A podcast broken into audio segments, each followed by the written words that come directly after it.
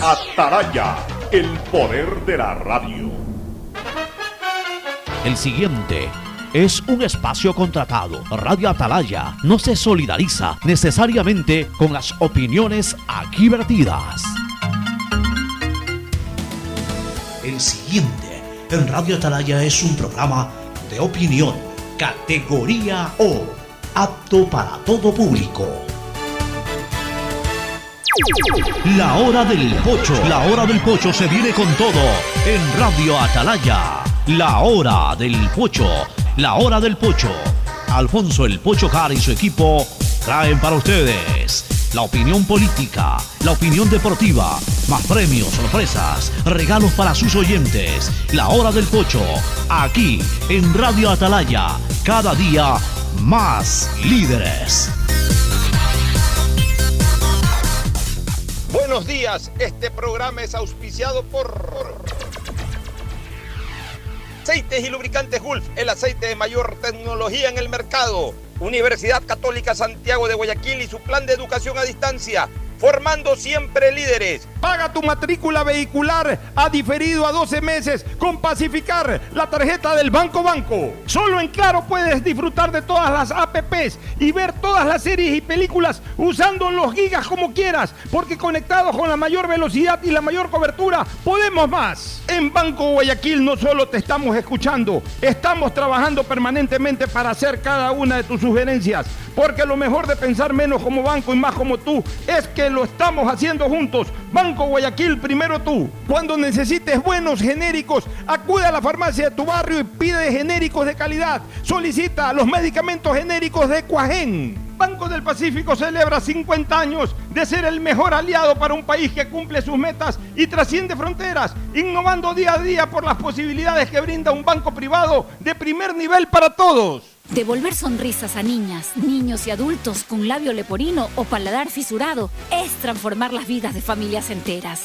La Prefectura del Guayas, junto a Global Smile y el Hospital León Becerra, brinda atención médica integral a cientos de personas con labio leporino o paladar fisurado a través de operaciones gratuitas. Contáctanos al 099-549-9150. Así que están felices, papitos. Eso es lo más importante, ¿ah? su felicidad. Y que ella sea una niña feliz. Prefectura del Guayas.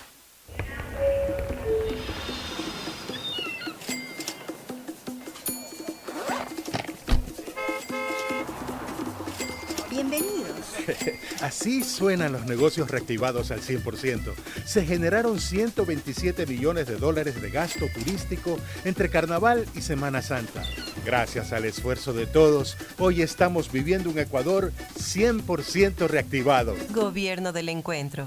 Juntos cumplimos. A mamá y papá siempre hay que consentirlos, amarlos y premiarlos. Porque mamá y papá lo merecen todo. Y con Mole el Fortín podrás llevarte a casa un espectacular Cherry Tigo 2 para disfrutarlo en familia. Además, podrán ganar órdenes de compra y fabulosos electrodomésticos. Ven, visita y compra en Mole el Fortín y participa por estos extraordinarios premios. Recuerda que en promociones Mole el Fortín te conviene. Auspician La Ganga y Mueblería Palito. Durante años, mis hermanos y yo hemos competido por ser el favorito de mamá. Le regalé los grandes éxitos de Luis Miguel, autografiado, y nada. El año pasado, una nieta idéntica a ella, hasta con su nombre. Y nada. Pero este año, sé que seré su favorito con Pacificar. Vuélvete el hijo favorito de mamá regalándole sus vacaciones soñadas. Realiza tus consumos y diferidos a partir de 100 dólares con Pacificar débito o crédito. Y participa en el sorteo de un viaje todo pagado. Además, tus diferidos acumulan el doble de millas. Pacificar, Banco del Pacífico. Aplican condiciones. Más información en www.bancodelpacifico.com.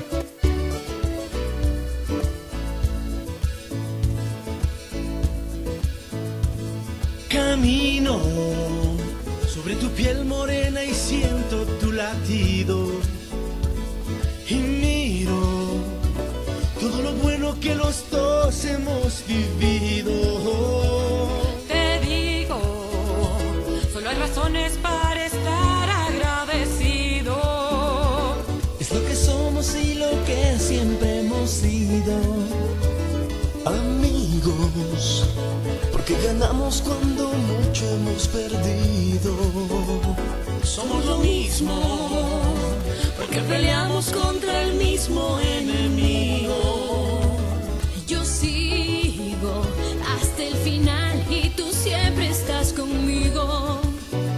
Hemos caído, pero no nos han vencido. Yo soy ecuatoriano, sí señor, y tú eres mi Ecuador.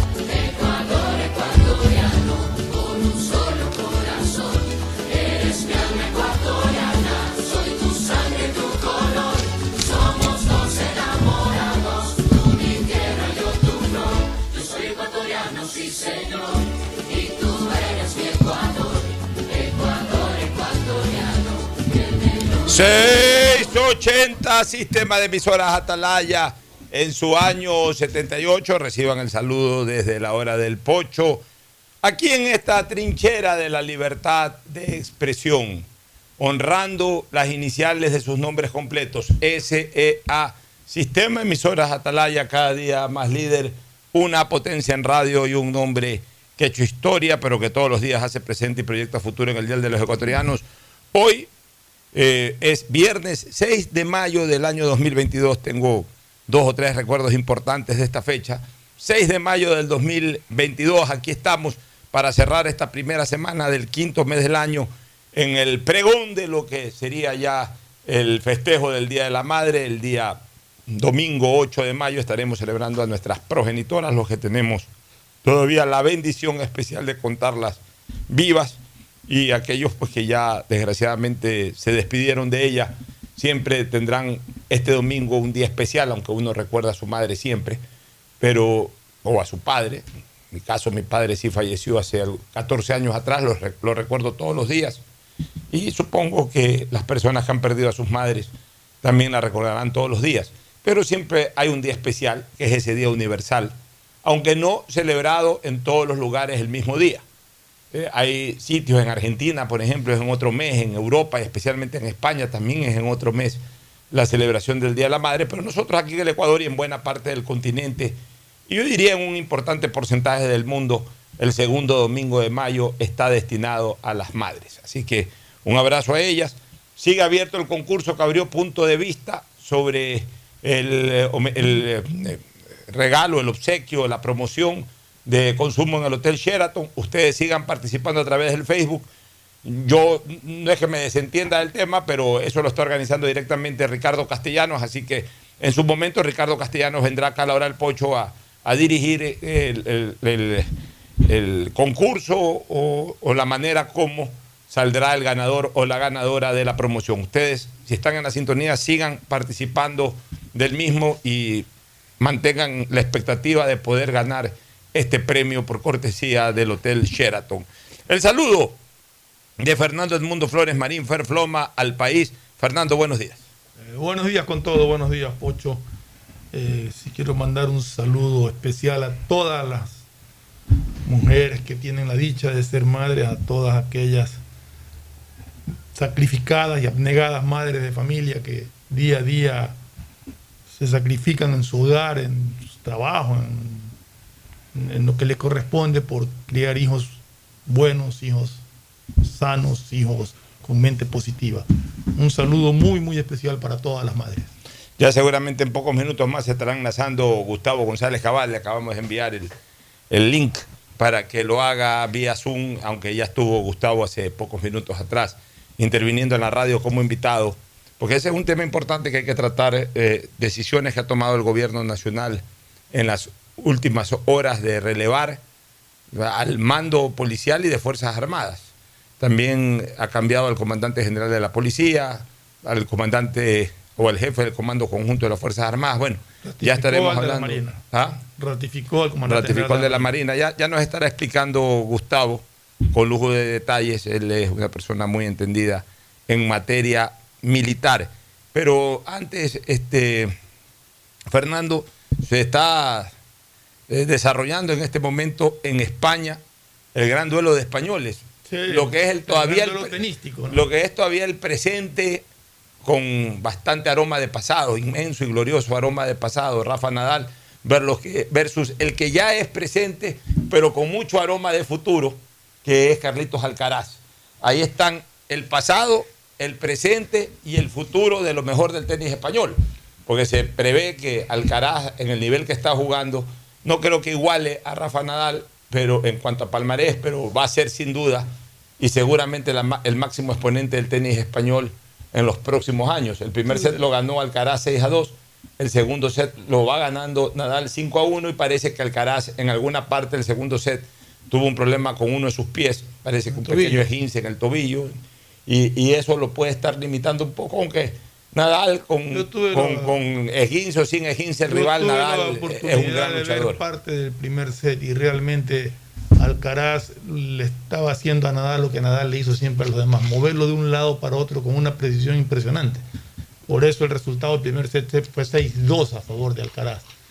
Luego, aparentemente, pues una lesión en tobillo. Pero yo lo veo caminar bien, Alcaraz, Sí, moverse lo han bien. vendado, lo han forrado, lo tienen que ver, pero, pero siempre ya te disminuye un poco si es que Pero vamos a ver si es que logra. Vamos a ver, vamos a si es ver, que logra, porque bueno, falta. Nadal, Nadal muchas veces también con problemas de lesión También, así es. se imponía a grandes rivales. No es parte de Vamos a la condición para ser, para ser un titán.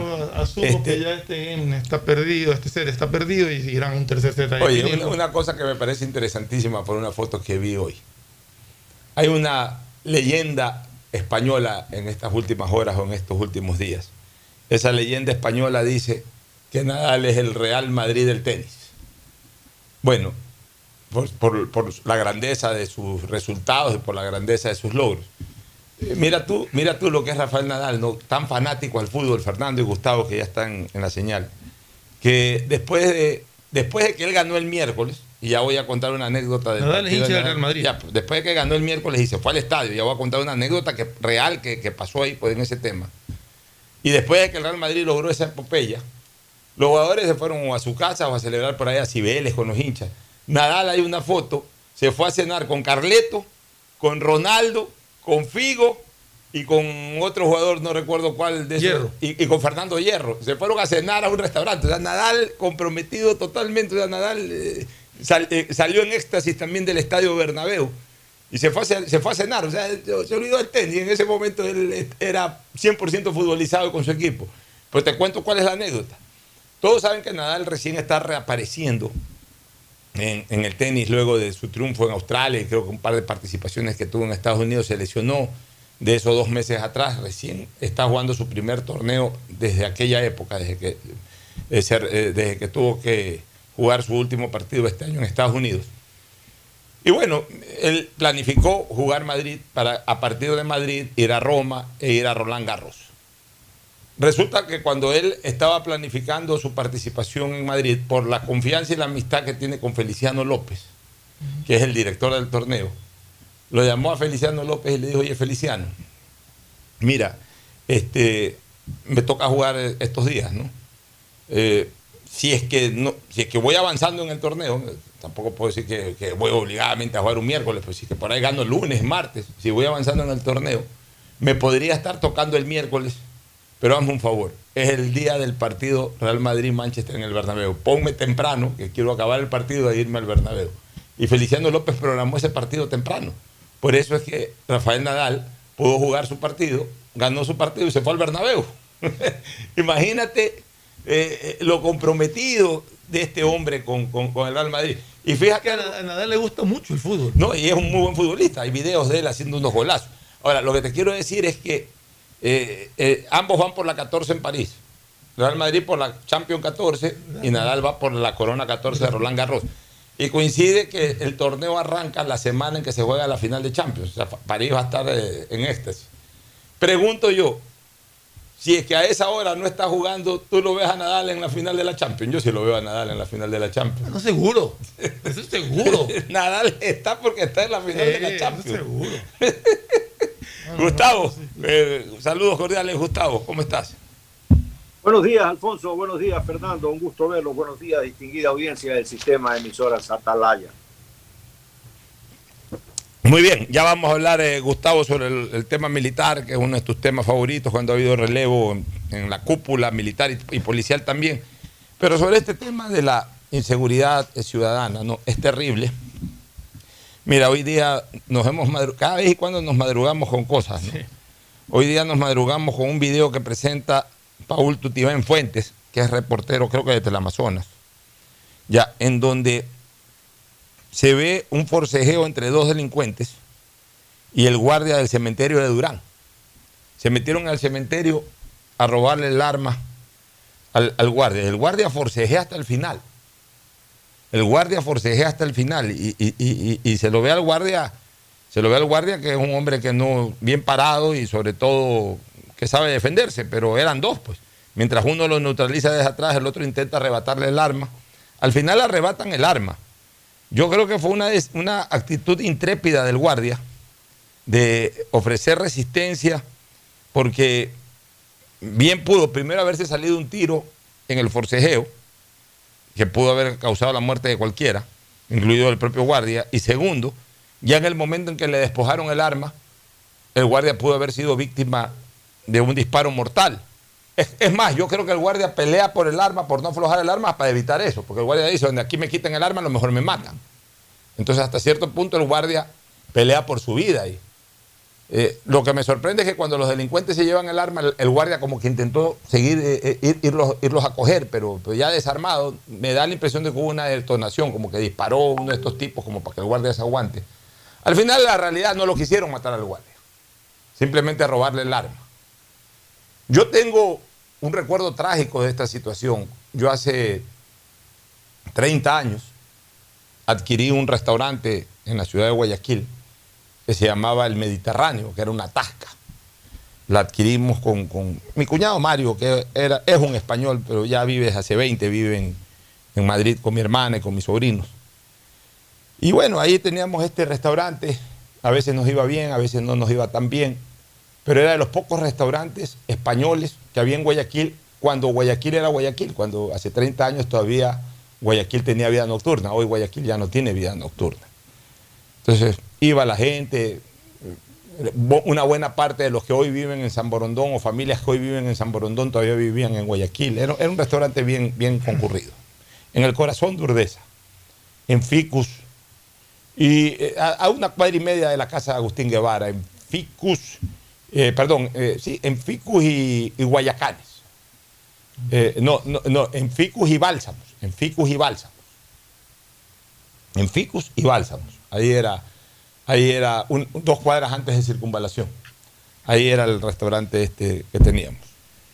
Este, Mediterráneo. el Mediterráneo, Mediterráneo. cuyo dueño original era el papá de Marián, Sabaté. Bar- Bartolo Sabaté. Correcto. Él nos vendió el restaurante. Y bueno, ahí teníamos siempre un guardia, ¿no? Entonces ya no iban muy bien las cosas en el restaurante desde lo económico. Ya estábamos con ganas de, de venderlo. Hasta que una noche de un 30 de diciembre, no me voy a olvidar nunca. Yo estaba en la radio, de noche, como a las 7, me llaman, me llaman mi cuñado con voz llorosa a comentar de que habían asaltado al guardia y lo habían disparado, le habían quitado el arma y ahí mismo lo fueron disparando. Y obviamente pues, me, dirigí inmediatamente al, restaurante y lo vi tendido en el piso al, pobre guardia, ya fallecido, una cosa terrible. Este, entonces, viendo esta imagen, viendo esta imagen, recordé aquello, ¿no? O sea, desgraciadamente estos delincuentes, cuando ven a un guardia y no lo ven con mayor protección, sino apenas con una pequeña recortada, y además solo, saben, saben acceder a él, pues no, uno lo coge por atrás, el otro lo coge por delante, terminan forcejeando, terminan llevándose el arma y en algunos casos, como lo que ocurrió en aquella ocasión, terminan dándole muerte al, titular del arma y se llevan el arma. Por lo menos en este caso, no le dieron muerte al guardia. Aparentemente te creo que el guardia también tiene chaleco, el chaleco antibala. Entonces eso, sí que lo dispararon, de repente solo ayudó. Pero es increíble lo que está pasando. O sea, ya no saben a qué lugar ir a robar. Ya, ya, ya han robado en todos lados. Ya han robado en todos lados. No, no- hay nada que no se haya salvado del robo en estos dos últimos años. Restaurantes, eh, hoteles, eh, eh, joyerías, bancos, gente que sale de los bancos. ¿Qué no han robado y en dónde no han robado? Y ya faltaba eso, que se metan a un cementerio a robar. Creo que en algún momento también se metieron a una iglesia a robar. O sea, Roban en todas partes. Faltaba que se metan a un cementerio, bueno, ya se metieron al cementerio. Ya el, el próximo paso dentro de un cementerio será que profanen una tumba para ver eh, qué se llevó el muerto al, al- al cajón. Será ese el próximo robo. O sea, ya no hay escenario libre de Lampa. Es una cosa increíble. En Durán, en Guayaquil, en cualquier lado del país y especialmente de la provincia de Guayas. Ya esta situación es absolutamente alarmante. Y a la par con esto, un eh, eh, am- amigo, conocido tuitero, William Villasís, eh, tuitea hoy con, con- dirigiéndole el tuit a la policía de Ecuador, dice, están un par de rateros armados asaltando en el semáforo del monumento a Roldós en Sauces 2. Gorra blanca, camisa, mangas largas y un patucho gorra negra. O sea, imagínate, o sea, aquí en el monumento de Jaime Roldós, eh, este tuit fue puesto hace media hora. Que queda ahí. Aquí, o sea, pasan los carros por ahí. o Yo sea, solía pasar por ahí. Ahora Bueno. ya cambié de ruta, pero yo solía pasar por ahí. Ya no hay componte, por Dios santo, ya, o sea, roban a cualquier hora. ¿Qué, qué facilidad que tienen para el robo. Por eso le puse ahí a la policía, le hice un comentario ese tweet, le dije, hagan, eh, hagan algo, si pueden o quieren hacer algo, pues actúen, ahí está la información. Ya es una cosa increíble la desprotección, la falta de eficacia en los controles, el saber los delincuentes que tienen campo abierto para pararse en cualquier lado y asaltar en cualquier lado. Es realmente increíble lo que está pasando, Fernando y Gustavo, si quieren comentar algo sobre el tema. Ya de delincuencia, Pocho, hemos hablado hasta decir basta. Eh, pueden hacerse todas las los operativos, puede hacerse toda la, tomarse todas las medidas, dictarse todos los decretos, pero esto no para. ¿Cuál es la solución? Allá los servicios de inteligencia militares y de la policía tienen que encontrarla. Esa es su labor. Y hasta ahora, al menos por lo que vemos, han fracasado. Ojalá encuentren, y aquí ya viene lo que siempre hemos hablado, una asesoría de países expertos contra el terrorismo y contra este tipo de delitos, como Israel, encuentren esa asesoría para poder tratar de controlar en algo este delincuencial que sufre Guayaquil, al menos como nunca antes en su historia. Eh, esperemos que esperemos que se pueda dar, pero ya estamos cansados de, de- de lo mismo y de lo mismo y de lo mismo y no hay manera de que lo puedan controlar todavía. ¿Algún comentario al respecto? Papi, perdóname antes de... Sí quiero también este, eh, felicitar, porque aquí siempre estamos reclamando cuando las cosas no funcionan, pero veo que la Policía Nacional en un operativo ha capturado ya a 10 personas vinculadas o relacionadas con el asesinato cometido contra el abogado. Dos menores de edad. Dos menores de edad involucrados en esto. Pero en todo caso ha realizado un operativo, ha encontrado granadas, armas de fuego y una serie de motos, una serie de, artefactos para, para delinquir. Y, y creo que, bueno, eso es una labor que merece el aplauso. Ahora, ojalá, ojalá que no estén en 24 horas nuevamente en las calles, ¿no? Eh, Ahora ya le corresponde a la función judicial. Ya vamos a hablar sobre esos dos menores de edad, entre comillas, esos angelitos del infierno, que son parte de esta banda. Pero por sobre todas las cosas, insistimos, hay una verdadera falta de, de cobertura de seguridad. O sea, sí, a lo mejor reaccionan ante la situación, pero no se la previene porque no están haciendo los controles que debe de darse. Es increíble cómo por todos lados circulan estos delincuentes y hacen lo que les da la gana. Ahora también, también aquí hay una cosa que hay que decir, la confrontalidad. Eh, hay líneas de negocio que sí tienen la facultad o que sí tienen la posibilidad de mejorar la custodia en eh, eh, para, para, para su, para su La- gente, la para su- seguridad privada. La seguridad privada. Por ejemplo, los bancos.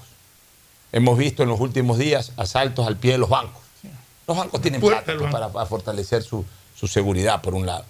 Y lo otro, los hoteles, pues, señores. Los hoteles cobran bien, pues aquí se come, se come a precio internacional. O sea, los hoteles no son baratos tampoco. Estamos hablando de los hoteles cuatro estrellas, los hoteles cinco estrellas. Deben de tener guardias a tiempo completo cu- cuidando bien el hotel, no un, guardi- no un guardia por ahí en la puerta nomás. Guardias, guardias, tres, cuatro guardias. Hoy, como está la situación, tienen que garantizarle la seguridad a sus clientes, a sus huéspedes. Eh, Tienen que comenzar a tomar medidas. Por ejemplo, al, al- interior de un hotel, o sea, las zonas de parqueo, no tienen por qué ir, no tienen por qué ir motos. no tienen por qué ir motos. O poner un sitio de parqueo para motos. Si alguien quiere a comer en moto, parquea, parque- o sea, no puede entrar en una moto al pie de la puerta del hotel. O sea, o por lo menos dos personas en una moto. Por último, si va una persona, ok, se parquea, parquea su moto y, se baja a comer. Pero no debe de prohibirse la entrada de motos a los hoteles cuando van dos personas. Así sean clientes, que se parqueen en algún lado y que se bajen caminando. O sea, tenemos que tomar eh, precauciones para evitar este tipo de desgracias. Si ya eh, somos conscientes de que desgraciadamente el Estado no nos puede garantizar la seguridad, al menos los que sí están en posibilidad de cubrir su seguridad o la seguridad de, de- de- de su, negocio o, de, o del lugar donde desenvuelven sus actividades. Y más aún, si a ese sitio acuden personas que van a hacer consumo, pues a esas personas hay que protegerles, justamente hay que protegerles su seguridad. Igual en los restaurantes, al menos en los restaurantes eh, de nivel top, de nivel alto. Como yo se lo he recomendado también al alcalde de San Borondón, en, en las, en las piazzas, en, la- en las plazas de, gastronómicas, dígase Piazza, dígase Boca, dígase La Torre, dígase Plaza Lagos. Ahí hay que coordinar con los dueños de esas piazzas o de esas plazas, Plaza Navona, todo eso, que tengan una seguridad mucho más sólida que la ordinaria. No estamos viviendo una fase ordinaria, estamos viviendo una, desgraciadamente, una época extraordinaria de delincuencia. Por tanto, tenemos que ir al ritmo, tenemos que ir a la par con aquello. Si es que hay una, estamos en medio de un temporal, de un mal temporal, de un temporal desgraciado, inédito y extraordinario de delincuencia, pues bueno, hay que tomar las medidas para garantizar a la gente que va a consumir esos sitios. Hay, que pagar un poco más, pues, o sea, mejor dicho, no cobrar un poco más, sino ellos también tienen que tener dentro de su presupuesto, ganen un poco menos, pero garanticen en la seguridad a la gente, que hayan dos, tres guardias, que protejan al, al- cliente, que lo protejan desde la calle mismo, o sea, ya llega, parquea el carro al pie del restaurante, ya desde ahí que estén pendientes de protegerlo. Igual en los bancos. Entra una persona, sale ca- cambiando un cheque, bueno, por lo menos en las inmediaciones del banco, protegerlos. No puede ser que en la puerta del banco lo asalten y, y nadie haga nada. O sea, también tenemos que, de alguna manera, corresponsabilizarnos de la seguridad de quienes acuden o acceden a nuestros negocios para realizarnos un consumo. ¿Algún criterio, Gustavo, al respecto? Sí, yo creo que lo que no, que lo que la flor que tenemos en estos momentos, la flor de criminalidad, la flor de inseguridad, pues no debemos de olvidar que hubo una siembra, que hubo un cultivo de esa planta y que fue aproximadamente por más de 10 años ese crecimiento. Entonces no podemos en un año resolver este tema. No se puede. Este es un problema severo.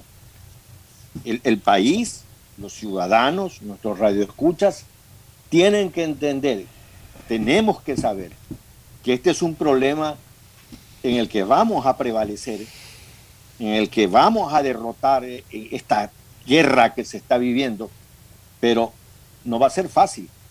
Y por tanto, tenemos que tener mucho cuidado y no dar papaya. Es decir, tenemos que entender que la seguridad empieza por nosotros mismos, de saber de no exponernos, de saber dónde tenemos que cuidarnos y qué es lo que tenemos que hacer. Yo veo que el gobierno está en estos momentos cambiando la cúpula militar y el gobierno enfrenta una clara coyuntura entre lo ideal, lo necesario y lo urgente. Porque si los mandos anteriores, incluyendo el mando político, no supieron ser eficientes ni claros en diferentes situaciones que hubieron, pues está bien, el presidente tiene que cambiarlos. Es- eso es lo que tiene que hacer y quedarse con gente que tenga compromisos y deseos y pasión para amar a este país y poner el pecho y la cara. No, y, y mira, hay muchas cosas que podemos decir y creo que debemos seguir diciendo, Fernando, no, no debemos bajar la guardia en este tema de la seguridad, porque tenemos que coadyuvar todos los que somos parte de este país. Y las personas que están en el gobierno tienen también que escuchar, tienen también que tomar las buenas ideas que dan personas como la que se discutió y que dio Alfonso Hart hace muchísimos meses atrás, de llegar a un entendimiento con Israel, por ejemplo, acerca de materia de seguridad. Gustavo, yo, yo veo, analizo, que esta decisión del señor presidente de la República de relevar al alto mando policial y militar, entiendo está cambiando el jefe del comando conjunto, entiendo está cambiando el comandante general del ejército, De la policía. por supuesto el comandante de la policía y, y si no me equivoco al comandante de la FAE. A todos. El único que, Excepto- el único que el comandante de la ratificado es al Marina. de la Marina. Ya, excepto el comandante de la Marina. Es toda la cúpula de la fuerza pública, con excepción de la Marina ecuatoriana. Eso, eso me, me- me permite a mí interpretar de que el presidente está muy a disgusto, como estamos todos los ecuatorianos, del trabajo de la fuerza pública en general sobre el tema de la seguridad ciudadana. Que el presidente ve una falta de compromiso del elemento militar y del elemento policial. Ahora, esa falta de compromiso lo que hay que descubrir es si es en alto mando, si es en mando medio o si es en tropa. Porque si la falta de compromiso es en tropa y en mandos medios, puede llegar quien llegue a la comandancia de cualquiera de las ramas policiales o militares, pero si el problema no es arriba, sino en el medio y abajo, va a ser un poco que va a ser un poco difícil, por no decir casi imposible, subsanar o superar aquello a punta de cambios. Ahora, a mí también se me ocurre algo, Gustavo y Fernando. No sé si es que se podría estilar lo que voy a comentar, pero, pero a falta de política de Estado para combatir la delincuencia, cuando yo hablo de política de Estado es el compromiso absolutamente de todos los estamentos que, que pudieran que pudieran comprometerse para salvaguardar la seguridad ciudadana. ¿Tú querías decirme algo? Sí, que quería relacionar que hace poco, poquísimo tiempo, cambió el ministro de Defensa y nombró un general que, de quien Gustavo nos dio excelentes referencias en cuanto a su Claro. manera de comportarse. No sé si estos cambios tengan que ver Podría ser, podría ser aquello, Podría podría ser que el, aquello nuevo el ministro de Defensa, ministro de Defensa no se sienta cómodo. Y el bueno, pero también podríamos decir lo mismo porque cuando divide el gobierno, el Ministerio de Gobierno, el Ministerio de Gobierno y el Ministerio del Interior, también asume un ex comandante de la policía como ministro del Interior, pero de eso ya ocurrió hace tres semanas atrás. Yo más comienzo a interpretar de que el presidente eh, se, está mostrando disgustado o fastidiado o realmente indignado por el hecho de que por más que ha hecho un estado de excepción, por más que ha militarizado Guayaquil, ha militarizado Durán, una parte de Guayaquil y todo Durán, no, no, no bajan las noticias, no bajan los escenarios, no bajan los actos de criminalidad, eh, más que en número, eh, en, en hecho real, porque que me digan que hace un mes mataban 10 personas al día en Guayaquil y Durán y hoy están matando 8 o 9. Es hasta ridículo decir, no, mira, ya hay un, muerto menos, estamos mejorando. Eso no es mejorar. Este, entonces, a lo mejor el presidente viene tomando estas decisiones y- y- y- y no ve resultados como él quisiera. Entonces, ok, sigo cambiando, sigo mochando cabezas, sigo reaccionando ante la falta de éxito en esta, en esta temática. Ok, este, podría ser esa una situación. Pero ahí es cuando yo quería decir algo. Yo no sé si, si se aquello, pero eh, yo creo que a falta de una política de Estado, que no la hay, en este país no hay política de Estado. La prueba es que no sabemos cómo va a reaccionar la justicia ante los delincuentes estos que mataron a ese abogado en el Sheriff. O sea, ya, la policía, que es una de las partes comprometidas con la seguridad del Estado, bueno, no pudo prevenirlo, pero por lo menos ya, en reacción estuvo bien. No, no en acción, pero sí en reacción, ya. Reaccionó y los agarró. Pero tanta es la falta de política de Estado que no sabemos cómo va a reaccionar la justicia, por ejemplo, con, estos tipeos.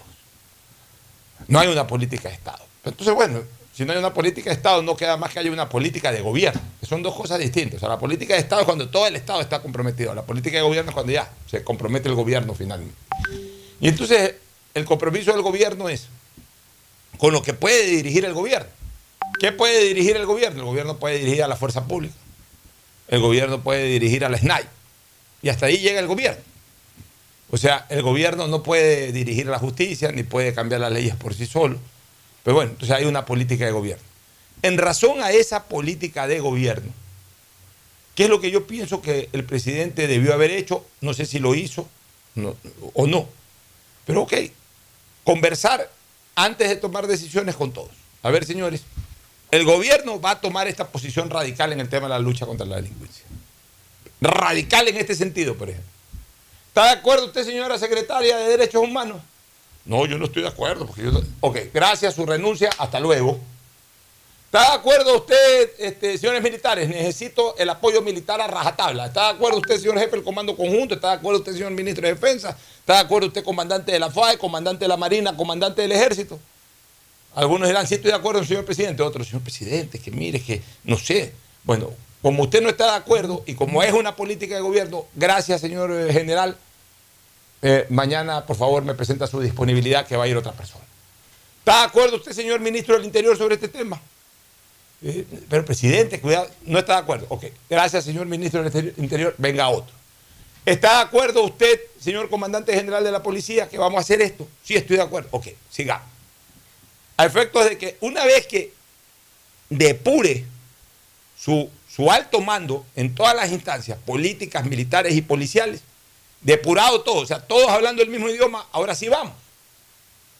Cuidado, el presidente toma decisiones que nos parecen correctas, como la militarización, pero resulta que ahí en ciertos sectores del alto mando militar, por ejemplo, no están de acuerdo, o, no están de acuerdo los de la policía, o no está de acuerdo la de derechos humanos, o no está de acuerdo el ministro del Interior. Entonces, comienzan a haber esas flaquezas esos distintos idiomas dentro del alto mando, del cual se aprovechan también los que están más abajo para torcer disposiciones.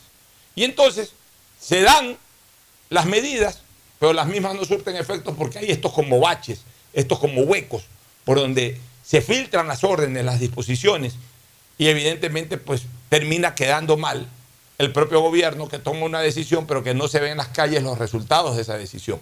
Entonces, si el motivo ha sido porque en estos primeros días posteriores a la declaratoria de estado de excepción en parte de Guayaquil y en Durán no han dado los resultados que se esperaban, si ese ha sido el motivo, pues bueno, no hay mal que por por bien no venga, nunca es tarde para hacer las cosas, pero quizás sí faltó que preliminarmente el presidente le transmita todo el alto mando y cuando hablo de alto mando no solamente me refiero a lo militar, sino a lo policial y a lo político, la política, las disposiciones que iba a tomar el gobierno y que todos estén de acuerdo o los que no estén de acuerdo que en ese momento hayan dado un paso al costado. Lo que yo te decía es porque yo creo que el presidente de la República no conoce a los militares, no los conoce a los generales. Entonces, mañana le puede decir a un general, está de acuerdo, y el general decirle sí. Y cuando se vaya a hacer su trabajo no lo hace. Entonces, hay que sacarlo. Por eso que considero, y por eso era mi comentario, que creo que el presidente ha nombrado a una persona como el general Jara, ministro de Defensa, y creo que esto es producto de un diálogo con él, que él sí los conoce, y él sí sabe quién puede responder como quiere el gobierno a, estos actos tan necesarios para dar seguridad. Sin duda ese es otro escenario. ¿Tú conoces a estas personas, Gustavo, que está relevando el presidente, o sea, lo que los está poniendo en las altas esferas militares y policiales. No sé si conoces al nuevo comandante de la policía. Ah, mira, yo sí conozco al general Nelson Proaño, sirvió en Guayaquil, fue jefe de zona y cumplió una tarea importante. Yo tengo una buena opinión de él, igual que tengo una buena opinión de Gustavo Acosta, general de ejército, que es el comandante de fuerza terrestre. Eh, de la Fuerza Aérea no conozco al nuevo comandante y el general Amores de la Policía Nacional es un oficial con muy buena preparación. Porque aquí hay que decir las cosas como son eh, eh, y no como... Aquí no vamos a, a tratar de tapar ni sacar el bulto para nadie. Cuando hablamos de carabineros de Chile, Estamos hablando de una de las instituciones policiales más sólidas de América. Un referente policial para muchas policías y en tratándose de Ecuador es un referente especial porque siempre ha tenido niveles de cooperación muy claros con carabineros. Chile cuenta, escúcheme la frase, escúcheme el número, por favor. Chile cuenta con 58 mil carabineros y tiene 19 millones de habitantes aproximadamente. Muy bien, eso implica que hay 327 chilenos por cada carabinero que existe en la República de Chile. Ecuador tiene 17 millones de habitantes, más o menos. Sí, se congeló tu imagen, eh, Gustavo. A ver, ahí la retomamos. Ahí la retomamos. Repite, por favor.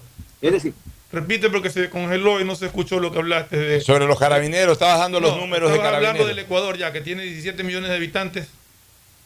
Perfecto. Ecuador tiene 17 millones de habitantes y tiene más o menos 57 mil servidores policiales. Es decir, un policía por cada 298 ecuatorianos. ¿Sí? Repito, en Chile es un carabinero por cada 327 chilenos. Eh, ¿A dónde voy con esto? que hay que exigir como república que la Policía Nacional mejore sus capacidades físicas, psicológicas, de entrenamiento. Siempre estoy hablando del policía de servicio urbano, porque tratándose, repito, de las fuerzas especiales de la policía o, fuerzas tácticas como el GIR y el GOE, pues no hay duda que tenemos muy buenos niveles de profesionales. Pero necesitamos mejores policías, entrenados, con tecnología. Necesitamos una policía con capacidad de enfrentar a un crimen que todos los días se renueva.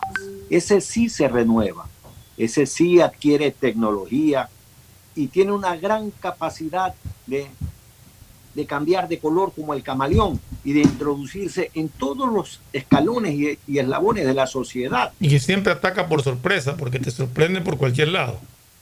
Claro, entonces necesitamos tecnología, necesitamos inteligencia. Hace la semana pasada la policía desbarató una banda con nombres y apellidos. Por fin les ponen rostros, nombres y apellidos. Pero eso no se desbarata de la noche al día. Requiere mucha inteligencia de campo, requiere mucha cooperación internacional. La Policía Nacional es una institución vertebral del Estado ecuatoriano y como la seguridad del Ecuador es tarea de todos, todos estamos en la necesidad de poner nuestro grano de arena hacia mejorar el tema de la seguridad. En los cambios que se han dado en Fuerzas Armadas, el presidente apunta a, pasar la página de un hecho lamentable por ejemplo, el radar de Montecristi. O sea, ¿qué pasó con el radar de Montecristi? Todo el mundo se escondió, nadie dio una respuesta contundente, eh, dieron hipótesis, no están para dar hipótesis, tienen que decirnos qué pasó. Y entonces eh, se cambió al comandante general de la Fuerza Aérea. Eh, luego tenemos el cambio del Comaco, pues vergonzosa aparición del sargento Nazareno en el Ministerio de Defensa Nacional y, y todo el mundo dando respuestas nebulosas, no escondiéndose, hablando menos de lo que se necesitaba. Entonces no se puede tener un mando así. El presidente hizo muy bien en cambiar a su ministro de Defensa. No era lo ideal. Lo ideal sería tener un mando que funcione, como es el caso de la Marina del Ecuador, donde eh, es, es el mismo comandante general que el presidente designó cuando asumió sus funciones. Eso es lo ideal, pero topamos nuevamente con lo necesario. Entonces, si tú tienes una cantidad de oficiales generales que no quieren poner el pecho a las balas o que quieren esconderse, pues tienes toda la libertad de decir, señor, paso al costado. Yo necesito gente comprometida, porque esta es una situación grave que el Ecuador está pasando, gravísima, señores. Esta situación de la seguridad es una cosa que mantiene a la psicología de la sociedad en vilo, porque uno no sabe a qué hora le puede estar topando un balazo eh, eh, eh, equivocado por allí. Por eso yo insisto lo que también hemos dicho en este programa, Alfonso. Ecuador tiene que retomar la aportación de armas que existía desde que regresó la democracia con Jaime Roldós Aguilera hasta los, los primeros dos años de Rafael Correa. Es decir, durante todo ese tránsito constitucional del presidente eh, Jaime Roldós, Osvaldo Hurtado, León Febres Cordero, Rodrigo Borja, Sixto Durán, etcétera, etcétera, etcétera, se mantuvo una disposición que se mantiene todavía. El problema es el decreto presidencial 749 que dictó el presidente Correa y el acuerdo interministerial 096. O sea, este es un tema que el Ejecutivo puede resolverlo. Y repetimos, nadie está diciendo aquí que la gente pueda andar armada por las calles como que si esto fuera el, el viejo este. No, señores. De la misma manera que para sacar licencias hay requisitos, o sea, no se puede entregar licencia a quien no cumpla estas condiciones, la aportación de armas tiene que tener reglas muy claras. Las personas que tengan antecedentes de violencia, antecedentes penales con algún problema, no pueden portar armas, así de sencillo. Las personas que no pasen un curso práctico dado en el GIR o dado en las Fuerzas Armadas, no puede portar armas, así de sencillo. La persona que tenga un, un trastorno psicológico de violento, tampoco. Pero si uno analiza la aportación de armas en Ecuador, todos estos años que estamos hablando de, cómo los presidentes y, los diferentes eh, eh, momentos constitucionales siguieron manteniendo ese sistema, si uno analiza los crímenes que pudieron haberse cometido con armas de fuego legales, encuentra que son casi inexistentes, casi inexistentes en tanto que los crímenes cometidos con armas ilegales los últimos seis años es terrible. O sea, la prohibición que el ciudadano común pueda defenderse, pueda tener una arma para defender su casa, su hogar o su negocio, no ha parado el crecimiento del crimen. Repetimos, los criminales violentos, señores, no le tienen miedo a los jueces, a los policías, ni a la ley. Es hora que los criminales violentos le tengan miedo a las víctimas, porque saben que las víctimas están en capacidad de reaccionar y no solamente llamar al 911, Alfonso. En parte comparto tu criterio, pero si también fuéramos una sociedad más ordenada, este Gustavo, voy a contar una anécdota que me ocurrió ayer. Estaba yo eh, asistiendo a la invitación que me hizo Carlos Víctor Morales de la inauguración de, la inauguración de, de la cevichería Guayaco allá en la zona de, de Ceibos, de los Olivos, en la avenida Leopoldo Benítez. Que dicho sea de paso, como todos esos restaurantes cevichería son muy buenos, todos estos eh, restaurantes cevichería Guayaca, que hay en diferentes lados de Guayaquil y ahora de San Borondón también. Bueno, ayer inauguraron el de Ceibos.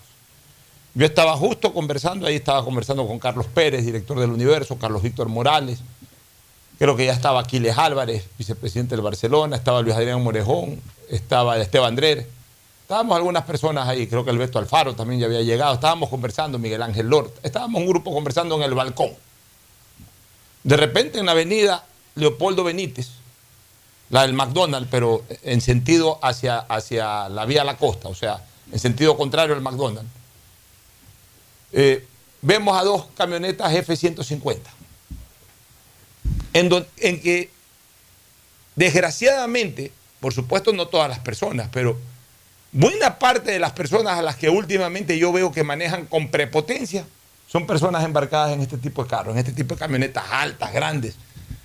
Como que el hecho de que sea una camioneta grande, una camioneta fuerte, signifique de que con eso pueden atropellar al resto de personas en las calles. Tú ves que cogen, se meten, se parchan en doble fila.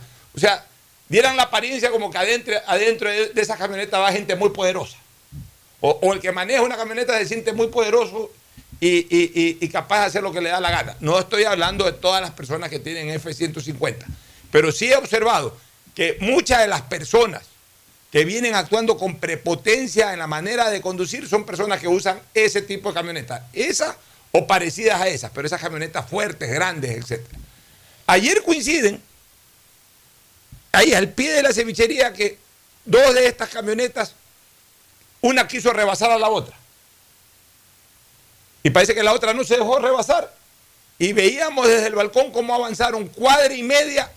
Eh, era evidente de que se bajaron los vidrios ahí y se iban insultando. Porque comenzaron a ir pegadas una al lado de otra, avanzaron así cuadra y media. Entonces desde el balcón todos decíamos, ves, se están diciendo vela verde, a mí hasta se bajan y se pegan.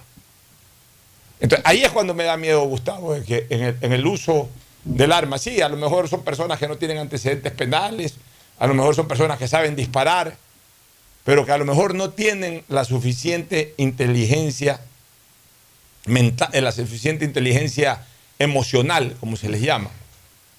Terminan siendo prepotentes, arrogantes. Y una situación de esas, no es que van a matar al otro, pero usan mal el arma para disparar, para amedrentar. Y, cuando una persona saca el arma, cuidado del otro, que también la tiene, al ver que el, el uno está sacando el arma, el otro sí la saca para usarla. Porque aquí también es propio de la prepotencia, sacar el arma para restregarla, para, para, para evidenciarla que se tiene arma. Cuando la gente que verdaderamente sabe usar armas lo que te dice es, el día en que saques un arma es para usarla, mejor, si no es para eso, mejor no la saques.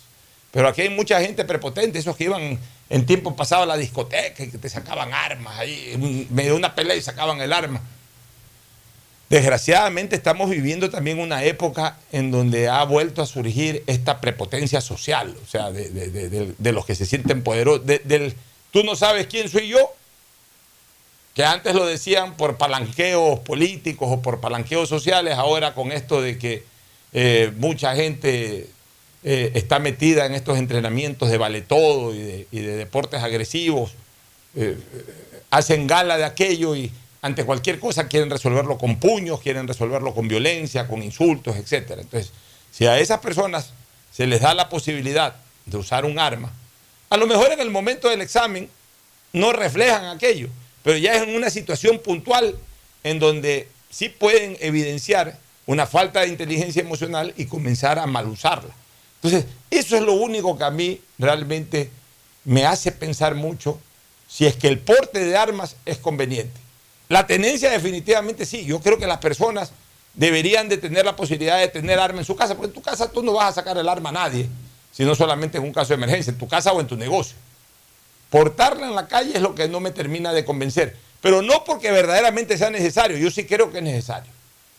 Porque desgraciadamente como está la situación ante una indefensión total como la que estamos, a veces nos obliga a pensar de que eso es necesario. El problema es de que tampoco la colectividad ayuda, que tampoco la colectividad tiene un comportamiento como para decir, bueno, ¿sabes qué? Eh, que, que haya facilidades para el porte de armas con, con todos los exámenes que tú bien señalas, con, con las exigencias que tú señalas, pero, pero ahí también podemos correr el riesgo de que mucha gente que no tiene, vuelvo a repetir, una inteligencia emocional acorde, puedan en algún momento hacer un mal uso del armamento por el cual se les permite el uso. Yo seguiré siempre insistiendo, eh, Gustavo y Fernando, de que para ganarle la guerra a la delincuencia el Estado tiene que extremarse. El Estado tiene que manejar estrategias de seguridad, de seguridad interna. Y como el Estado en este momento no está en capacidad de hacerlo solo, creo que necesitamos asistencia internacional de un país, algún tiempo lo recomendamos, algún tiempo atrás lo recomendamos, Israel, nos agrada que el presidente vaya a visitar Israel, o Estados Unidos, o cualquier país, o grupos de países que verdaderamente dominen esta temática. Pero lo que creo es que el apoyo del país que sea o de los países que sean debe de ser un apoyo integral. Es decir, no solamente a venir a dar dos o tres ideas, sino a venir y ayudar con inteligencia, con contrainteligencia, con operatividad. Es decir, venir al Ecuador y trabajar junto, obviamente, a nuestra fuerza pública, pero con la posibilidad de que estando aquí en el Ecuador, verdaderamente nos ayuden a contrarrestar a los delincuentes. De lo contrario, si la asesoría es solamente un par de ideas, un par de ideas se pueden dar hasta por teléfono, Fernando y Gustavo, ya para Pero irnos a la primera pausa. Referente al porte de armas que habla Gustavo, yo creo, considero que debería de permitirse, previo a todos los exámenes y requisitos que dio Gustavo, el porte de armas en el domicilio y en el negocio. Eso se llama tenencia. Tenencia de armas. Porte es en la O sea, calle. porte en la calle, tenencia de armas. Eso es lo que debería de haber. En las calles sí es, sí coincido también contigo de que dado el grado de violencia y prepotencia que hay ahora en la ciudadanía, es mejor prevenir. Pero para defender tu hogar o para defender tu negocio o a los clientes de tu negocio, sí debería de ser permitida la tenencia de armas. Y lo que sí debe permitirse es que definitivamente los guardias privados eh, tengan armas, por un lado, y puedan usar el arma por otro lado, y puedan ayudar también a proteger más allá del recinto para el cual están siendo contratados. Porque es inconcebible que eh, están robando al vecino de donde hay un guardia contratado y el guardia no puede hacer nada porque de acuerdo a la ley solamente puede actuar de alguna manera, ni siquiera de manera abierta, sino de alguna manera si es que están asaltando el lugar, el lugar en donde ha sido contratado para custodiar. No puede ayudar al vecino. No. Me parece una cosa absurda. O sea, por eso te digo, se necesita una política de seguridad nacional, una política de Estado que cambie todo este tipo de cosas. Pero claro, la señora Yori, en lugar de estar preocupada en tratar de recuperar todos los proyectos de seguridad ciudadana que se han presentado con el tiempo, los tiene ahí archivados o no hace nada para desarchivarlos. Y ella lo que está preocupada es de mantenerse en el cargo al punto que hoy en una entrevista en el universo dice, están unidas por el reparto, solo Dios me saca del cargo. O sea, Que sigue presentando recursos y sigue en la la señora Yori tiene que entender una cosa, Gustavo y Fernando. Una cosa es con guitarra, otra cosa es con violín. Con guitarra fue cuando era prefecta. Cuando, en primer lugar, el país entero no sabía realmente si estaba desenvolviéndose bien o desenvolviéndose mal en su función. Lo que se conocía era que una prefecta, por alguna reacción que tuvo en contra del gobierno de Correa, Correa la sacó, eh, hizo todo lo posible por sacarla a la fuerza, por maltratarla, etcétera, etcétera, etcétera, etcétera, etcétera. Y la gente se solidarizó con ella en ese momento y quedó aquel recuerdo y por eso mucha gente celebró ahora que es presidente, que cuando la eligieron presidente de la Asamblea. Eso era con guitarra, otra cosa es con violín. Ya estando al frente de la Asamblea, hemos visto una absoluta incompetencia por parte de ella. Entonces, si ella se aferra al cargo diciendo que solo Dios la saca del cargo, nadie, absolutamente nadie va a derramar una lágrima el día que la destituya. Que no se confunda. Ella no va a encontrar la reacción ciudadana a su favor como la encontró cuando la quisieron destituir o cuando la sacaron de la prefectura de, de la provincia de Orellana. Ahora no, ahora nadie va a derramar una lágrima por ella. Pero, pero ojo, ojo, nadie va a derramar una lágrima por ella, pero nadie va a aplaudir. Pero nadie va a aplaudir no, que no, se queden los que se van a quedar tampoco. O sea, la gente lo que hubiese querido, o las personas que analizamos esto, lo que hubiésemos querido, es que se evalúen a todos. A la señora, al primer vicepresidente, este señor Saquicela, al segundo o segunda vicepresidenta y a todos los miembros del CAL. Y que se vayan todos y que vuelvan a elegir eh, nuevos dignatarios, más allá de que no tenemos confianza prácticamente en nadie en esa asamblea. Pero que no crea la señora Yori que la gente está con ella. Que no crea la señora Yori que la ciudadanía está prendiendo velas para que no la destituya. Que no crea la señora Yori que como ocurrió cuando la sacaron de la prefectura, todo el mundo va a elevar su voz de protesta. No.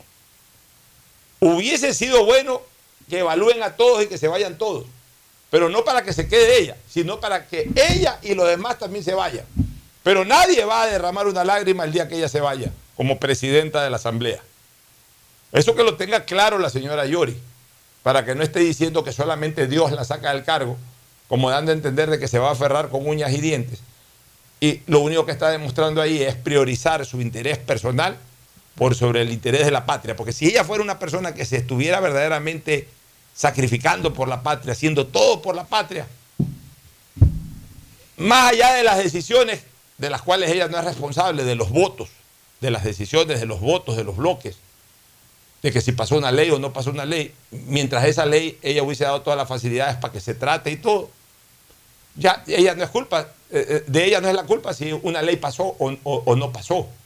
Pero de ella sí es culpa, por ejemplo, que todos los proyectos de seguridad ciudadana estén estancados ahí, que no, no avancen nada. Ella debería haberse preocupado sabiendo que ese es el principal problema que tiene el país. Pero ella ni ninguno del CAL hace nada por aquello. Y sin embargo, en lo único que están perdiendo el tiempo, porque están perdiendo el tiempo de verdad, es, viendo cómo se aguantan en el cargo. Al punto que ni siquiera convocan a sesiones para evitar de que se tomen decisiones que les pudiera causar la pérdida del cargo. O sea, más importante es el cargo que el verdaderamente servir a la patria. Y eso es algo que no se los perdonamos a ninguno de estos señores, ni a la presidenta Yori, ni a ningún miembro del Consejo Administrativo de la Legislatura, ni tampoco a los bloques políticos que forman parte de la actual Asamblea Nacional. Nos vamos a una pausa, Fernando. Sí, antes de irnos a la pausa, acaba de perder Nadal. Al, al El partido ya. Eh, sí, perdió el partido. Alcaraz lo venció 6-2, 1-6, 6-3.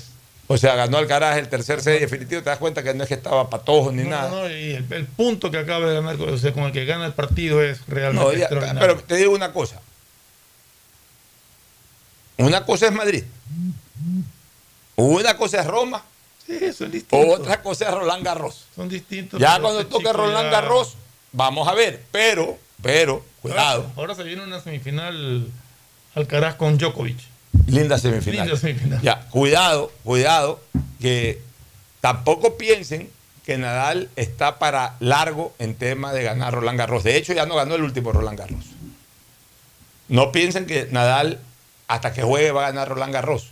Yo creo que ya tiene ahí un relevo. Un relevo fuerte en arcilla. El otro fuerte en arcilla, si no me equivoco, era Dominique Tien, que entró en un terrible bache de resultados. Eh, Zverev mismo, aunque Zverev es más en pistadura, pero Zverev también es un fuerte en arcilla. Pero creo que este que hoy día le ganó va a ser el próximo rey de arcilla y va a querer coronar desde ahora. O sea, el que gana Roland Garros corona arcilla. Va a querer coronar desde ahora. O sea, la va a tener duro eh, este Nadal. Pero así mismo también que todos estos muchachos piensen que fácilmente Nadal no va a aflojar presa. Bueno, nos vamos a la pausa y retornamos con, con un par de temas más en lo político. Ya volvemos. El siguiente es un espacio publicitario apto para todo público.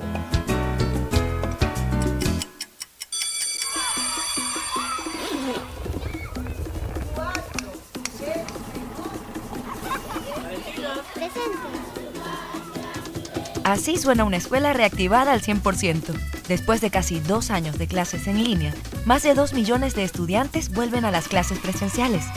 Gracias al esfuerzo de todos, hoy estamos viviendo un Ecuador 100% reactivado. Gobierno del Encuentro. Juntos cumplimos.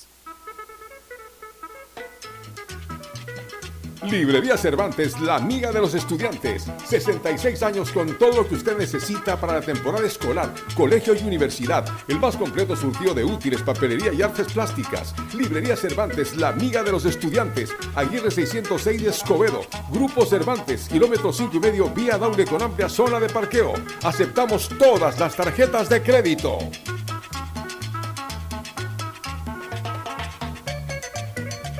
Durante años, mis hermanos y yo hemos competido por ser el favorito de mamá. Le regalé los grandes éxitos de Luis Miguel, autografiado, y nada. El año pasado, una nieta idéntica a ella, hasta con su nombre, y nada. Pero este año, sé que seré su favorito con Pacificar.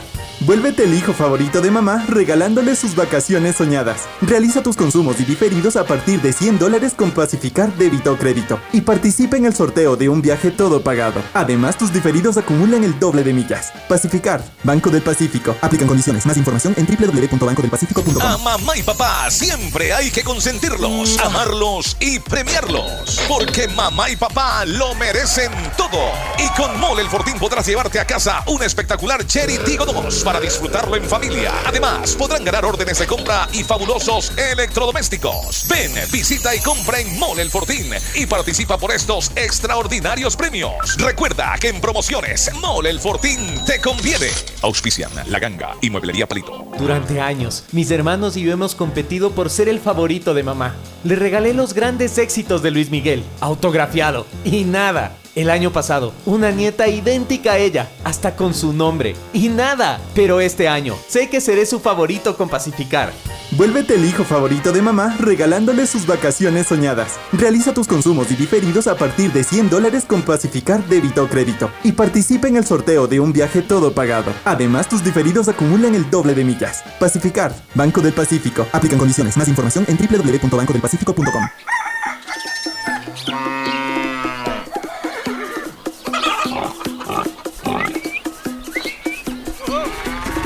Así suena un campo que se reactiva al 100%. Impulsamos nuestro agro con 27.8 millones de dólares en créditos. Gracias al esfuerzo de todos. Hoy estamos viviendo un Ecuador 100% reactivado. Gobierno del Encuentro. Juntos cumplimos. Premazo, ¿cómo así por aquí en Chongón? Ya vivimos aquí hace tres años. Tenemos todo, servicios básicos, full naturaleza y aquí mismo trabajo. ¿Y tú? ¿Cómo así por acá? Ah, venimos a pasear en bici, a comer con la familia, una vueltita por el campo y está lindo por acá. Guayaquil crece planificadamente y de forma sostenible hacia la vía a la costa, con obras que han beneficiado aproximadamente a 35 mil familias, generando más de 3 mil empleos. La vía a la costa renace como una nueva ciudad con la autoridad aeroportuaria y alcaldía de Guayaquil. Nuevas obras para el sector Isla Trinitaria. Estamos realizando la pavimentación de calles, construcción de aceras, bordillos y la arborización en todo este sector para beneficiar así a todos sus habitantes, mejorando su movilidad. Las obras se ven en todo Guayaquil. Porque tu bienestar siempre es primero. Alcaldía de Guayaquil. Si la placa de tu vehículo termina en 4, realiza su revisión técnica vehicular durante todo el mes de mayo. Paga la matrícula. Separa un turno desde las 7 de la mañana en el centro de matriculación norte, en el de la Vía Daule o en el sur de la ciudad, en la avenida 25 de julio. Los sábados de 7 a 13 horas en todos los centros. Y realiza tu revisión técnica vehicular. ATM y la Alcaldía de Guayaquil trabajan por Detrás de cada profesional hay una gran historia. Aprende, experimenta y crea la tuya. Estudia a distancia en la Universidad Católica Santiago de Guayaquil. Contamos con las carreras de marketing, administración de empresa, emprendimiento e innovación social, turismo, contabilidad y auditoría, trabajo social y derecho. Sistema de educación a distancia de la Universidad Católica Santiago de Guayaquil, formando líderes. Elegimos conectarnos con la mejor red del país para trabajar o estudiar con la mayor velocidad y la seguridad de tener una buena señal en cualquier lugar. Solo en Claro puedes disfrutar de todas las APPs y ver todas las series y películas usando los gigas como quieras, porque conectados con la mayor velocidad y la mayor cobertura, podemos más. Más información en claro.com.es. El mejor sabor guayaco en pollos a la brasa Barcelona, Sucre y Boyacá, Sucre y Pichincha, Vaquerizo Moreno el 9 de octubre, El Fortín en la Rotonda. Gran atención, los mejores precios y la venta de entradas para los partidos de Barcelona. El mejor sabor de la comida está en Pollos a la Brasa Barcelona. Por la sazón, por la buena atención y por lo que aquí se venden las entradas. Lo recomienda Ángel Encalada. Once camisetas y por dentro un corazón que late al son del grande y del pequeño guayaquileño. Ecuagen, medicamentos genéricos de calidad y confianza a su alcance. Ecuagen, una oportunidad para la salud y la economía familiar. Consuma genéricos Ecuagen.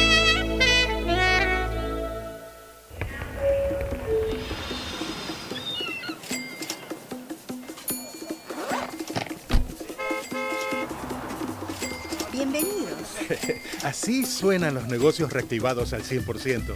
Se generaron 127 millones de dólares de gasto turístico entre Carnaval y Semana Santa. Gracias al esfuerzo de todos, hoy estamos viviendo un Ecuador 100% reactivado. Gobierno del Encuentro. Juntos cumplimos. Durante años, mis hermanos y yo hemos competido por ser el favorito de mamá. Le regalé los grandes éxitos de Luis Miguel, autografiado. Y nada, El año pasado, una nieta idéntica a ella, hasta con su nombre. Y nada, pero este año, sé que seré su favorito con Pacificar. Vuélvete el hijo favorito de mamá regalándole sus vacaciones soñadas. Realiza tus consumos y diferidos a partir de 100 dólares con Pacificar débito o crédito. Y participa en el sorteo de un viaje todo pagado. Además, tus diferidos acumulan el doble de millas. Pacificar, Banco del Pacífico. Aplican condiciones. Más información en www.bancodelpacifico.com. Elegimos conectarnos con la mejor red del país para trabajar o estudiar con la mayor velocidad y la seguridad de tener una buena señal en cualquier lugar. Solo en Claro puedes disfrutar de todas las APPs y ver todas las series y películas usando los gigas como quieras. Porque conectados con la mayor velocidad y la mayor cobertura, podemos más. Más información en claro.com.es.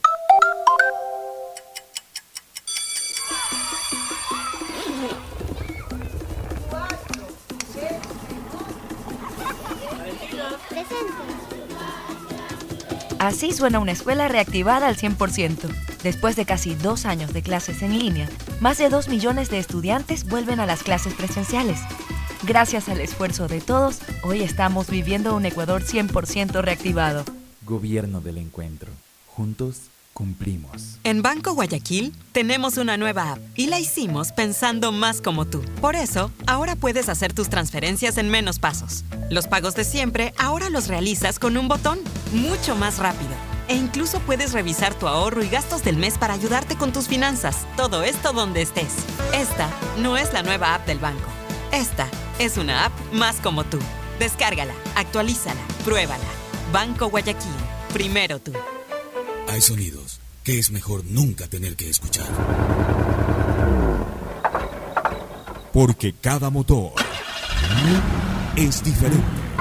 Desde hace 104 años, Lubricantes Gulf mantiene la más alta tecnología y calidad en línea de aceites para motores a diésel y gasolina. Está hecho con una fórmula especial para dar excelente protección a todo tipo de motores, evitando el desgaste prematuro de pistones, anillos y árbol de levas, ayudando a mantener limpio el motor y libre de depósitos que se forman por las altas o bajas temperaturas. Dele a su motor lo que se merece. Lubricantes Gulf, la más alta tecnología en lubricación. 104 años preservando la vida de su motor. Lubricantes Gulf. Gulf es más lubricante.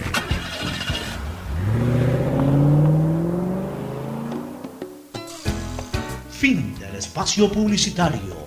Usted está escuchando un programa de opinión, categoría O, apto para todo público. Muy bien, retomamos eh, en la segunda y más corta etapa de, de análisis político y comentarios con algunas cositas. ¿Tú querías Sí, yo te- un tengo la información de que eh, la Procuraduría dice que el habeas corpus de Jorge Glass es nulo porque no fue notificada. ¿Quién dice eso? El procurador Íñigo Salazar. Ya. Íñigo ¿Quién fue el primero en decir eso? Tú preguntaste que por qué no habían ido. Es que eso es lo que yo no entiendo, ¿no? O sea, ¿por qué? eh, a ver, yo por, por suerte yo soy abogado, soy litigante y yo les puedo a ustedes dar luces en este tipo de cosas, pero yo a los otros constitucionalistas nunca los escuché decir eso, que yo puse reparo de entrada. Sí. ¿Te acuerdas que lo primero que dije, ¿por qué no está el de la Procuraduría? Si de acuerdo al artículo 7 de la ley orgánica de la Procuraduría General del Estado, el procurador tiene que ser citado para estos casos. Yo dije, ¿te acuerdas? Yo dije, ahí hay dos causales de nulidad de entrada. La no citación eh, a, la- a la- a la- a una de las partes, a uno de los sujetos pasivos del proceso, que es la Procuraduría, y la otra, la no competencia del, del- del juez de Hay Marra. tres. eh, o sea, la Procuraduría se está sumando a la apelación. Pero por supuesto. Con tres bases, con tres fundamentos. El uno, que no fue notificada, lo cual es. Es, es causal de nulidad. Y ojo con una cosa, no es tercero interesado, no es amicus curiae por si acaso. No, no, no. La Procuraduría es sujeto pasivo, porque eh, la- la acción fue contra una entidad del Estado y la Procuraduría está obligada a ser notificada, a ser citada y también tiene la obligación de acudir y tiene la posibilidad de apelar. Y tiene la posibilidad de presentar acciones de cualquier naturaleza, porque es sujeto pasivo. Y aquí, a ver, aquí, aquí Y, lo- y trabaja, y trabaja, ojo, ojo, trabaja independientemente de la entidad en sí, que a través de su eh, departamento jurídico podrá poner al abogado que, con- que considere conveniente para la Mira. defensa de sus intereses. explicó que la Procuraduría debió ser notificada y citada en audiencia de habeas corpus en Mancar Alto, como sí ocurrió con el SNAI. No obstante, dijo, esta última institución no tiene personalidad jurídica por- propia para ser adscrita al Ministerio de Gobierno. Por lo tanto, la Procuraduría debió ser Y notificada. así haya tenido, así haya tenido personería jurídica, es obligación citar a la Procuraduría. Eh, correcto. Y de ahí tiene otro argumento que es el que ya hemos venido analizando todos, que es la competencia. Y el otro argumento que usa la Procuraduría y que está impugnando es el, el sorteo de la causa hecho manualmente y fuera de horario. Eso es más discutible. Bueno, pero son los Está argumentos que está presentando. Eso es más discutible porque si se presentó en un horario fuera de fuera de, de- de- de atención de la unidad judicial, o sea, fuera de- ojo con una cosa, ojo con una cosa, este, en esas unidades multicompetentes, en donde hay un, hay un par de jueces, porque generalmente las unidades multicompetentes así pequeñas tienen un par de jueces, este, si es que en el horario en donde no está un juez de turno, o el juez, que, el juez habitual, el juez de turno que está en, ese horario, este, se presenta fuera de horario, se presenta fuera de horario una acción, esa acción eh, puede recaer en, en- en- el otro juez, o sea, no, no necesariamente tiene que ser sorteado. O sea, ese es el tema, ese es el tema cuando, o, o cuando hay un- un- un solo juez que es el caso a veces de, de- de- de estas unidades pequeñas en donde hay un solo juez. Bueno, en Manglar Alto había dos, porque Bueno, los dos jueces. pero- ya, dos jueces, pero en este caso, si es presentado fuera de los horarios de atención Fuera de la, uni- de la fuera de los horarios, o sea, el horario es hasta las 5 de la tarde. O sea, a las 5 de la tarde, si llega hasta antes de las 5 de la tarde, la acción se presenta, sortean y ahí puede caer en uno de los dos. Pero justamente la mañosería está en que se lo presenta a las 5 y media de la tarde, por ejemplo. Pasado. Entonces ya, ya no entra el sorteo, sino que entra eh, a boca conocimiento del juez de turno en ese momento. Bueno, lo que dan a entender aquí es que no, que lo sortearon manualmente fuera de Te pongo un ejemplo, no- y no vamos a dar apellidos, de- los apellidos ni de Moscoso ni de nadie. Juez Tinoco y juez Harp atienden en esa unidad eh, eh, eh, multicompetente.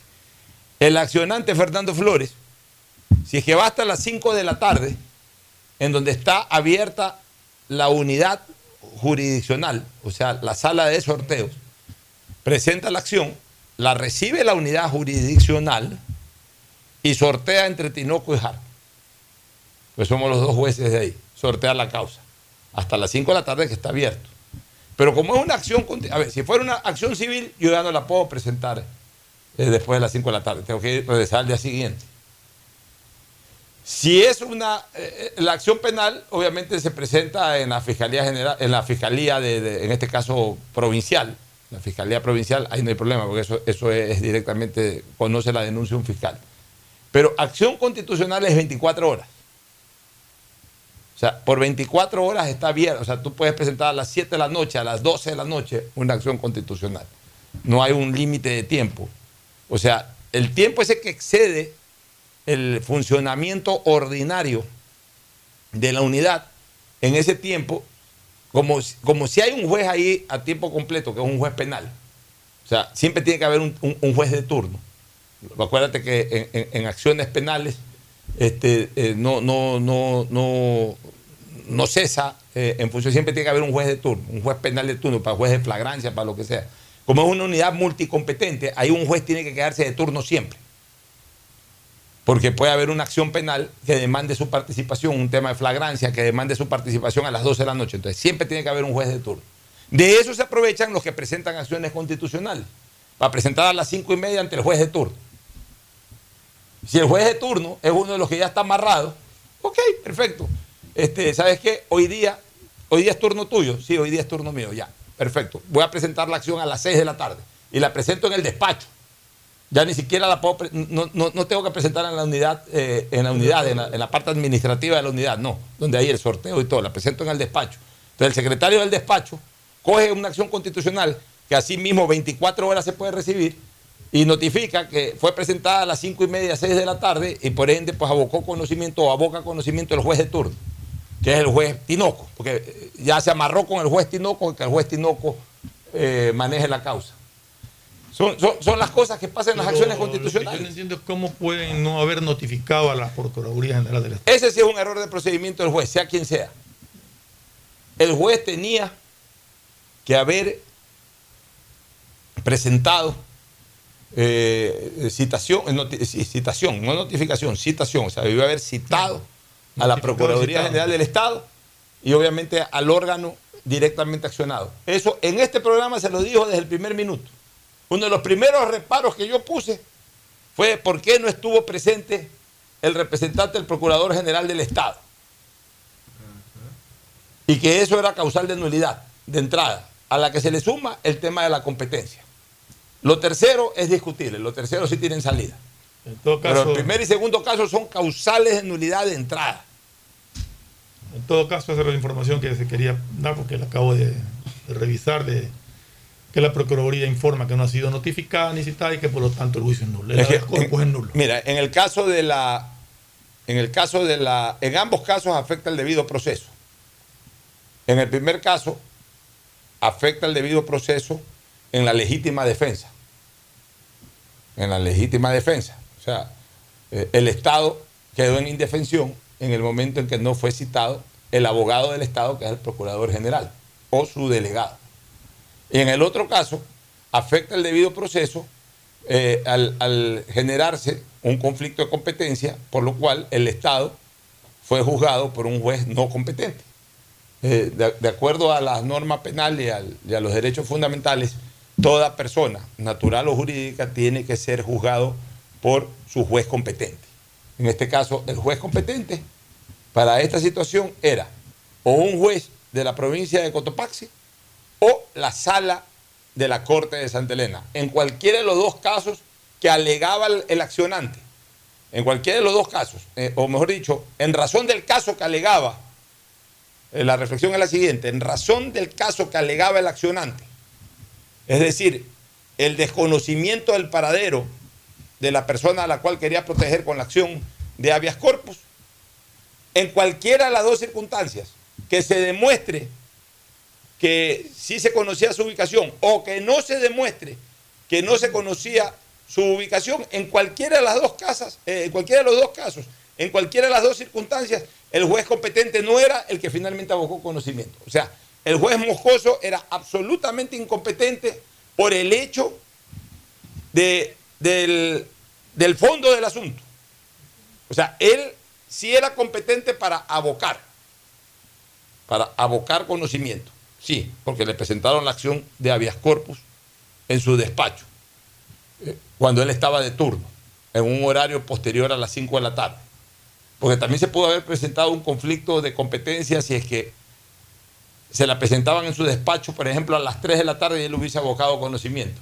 Ahí también incompetencia porque no, había, porque no, porque no salió producto de un sorteo, dentro de un horario en donde sí se pudo haber sorteado. Pero como se presentó a las cinco y pico de la tarde, ok, yo aboco conocimiento. Pero en mi primera, abocar conocimiento significa informo que conozco de esta causa, pero ahí mismo él debió haber inadmitido la misma, por haber sido presentado fuera, no del tiempo, sino fuera de la competencia a la cual él o el otro juez correspondía. Él tenía que haber observado de que siendo una persona con sentencia ejecutoriada, correspondía a la sala de Santa Elena. O siendo una persona cuya causa se conoce al juez sorteado en Cotopaxi. Por último, si no la inadmitía en ese momento, porque al final de cuentas, como yo siempre digo, el juez tiene que reaccionar por lo que ocurre dentro del proceso y no por lo que conoce fuera del proceso. Él puede conocer por los periódicos que Glass está en, en Cotopaxi, eh, o que no está, él puede conocer eh, por el periódico eso, pero él tiene que pronunciarse en razón de lo que conoce dentro del proceso.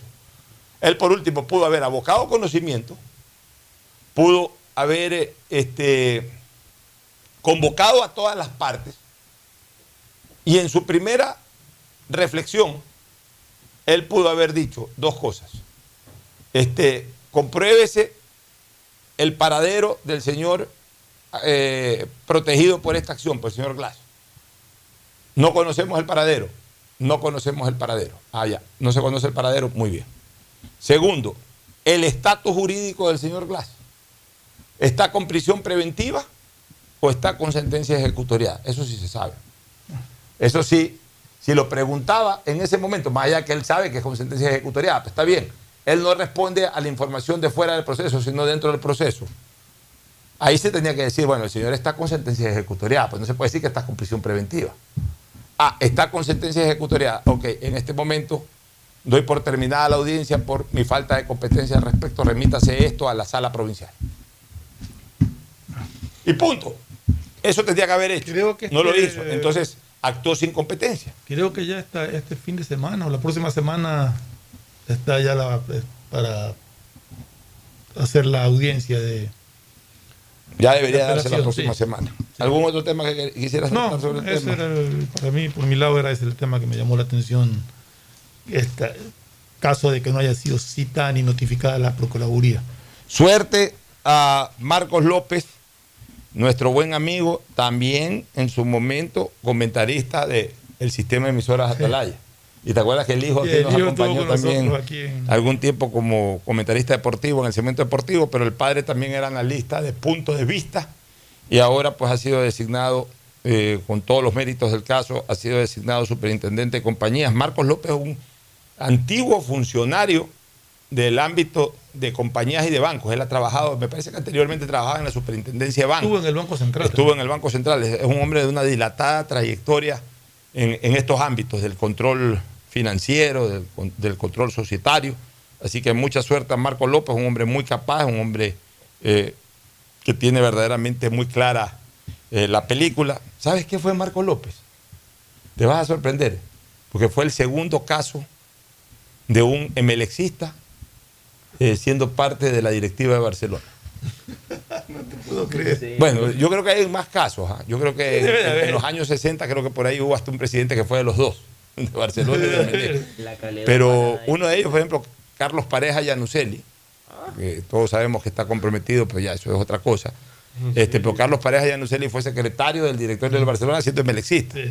Y Marcos López, que es emelexista a muerte, pero a muerte, trabajó, porque no es que fue dirigente de Barcelona, sino que era funcionario del Barcelona, eh, fue gerente general del Barcelona en la época de Eduardo Maruri.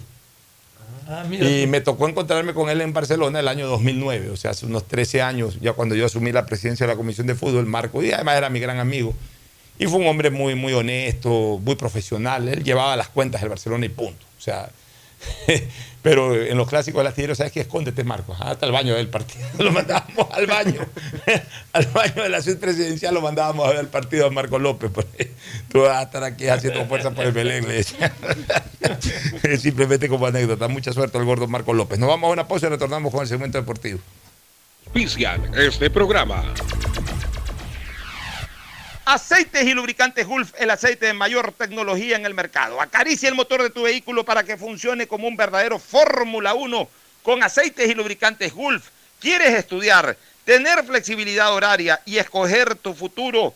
En la Universidad Católica Santiago de Guayaquil trabajamos para el progreso en educación, ofreciendo cada día la mejor calidad y para ello estamos a un clic de distancia. Escoge la carrera de tu vocación. Puede ser marketing, administración de empresas, emprendimiento e innovación social, turismo, contabilidad y auditoría, trabajo social y también derecho.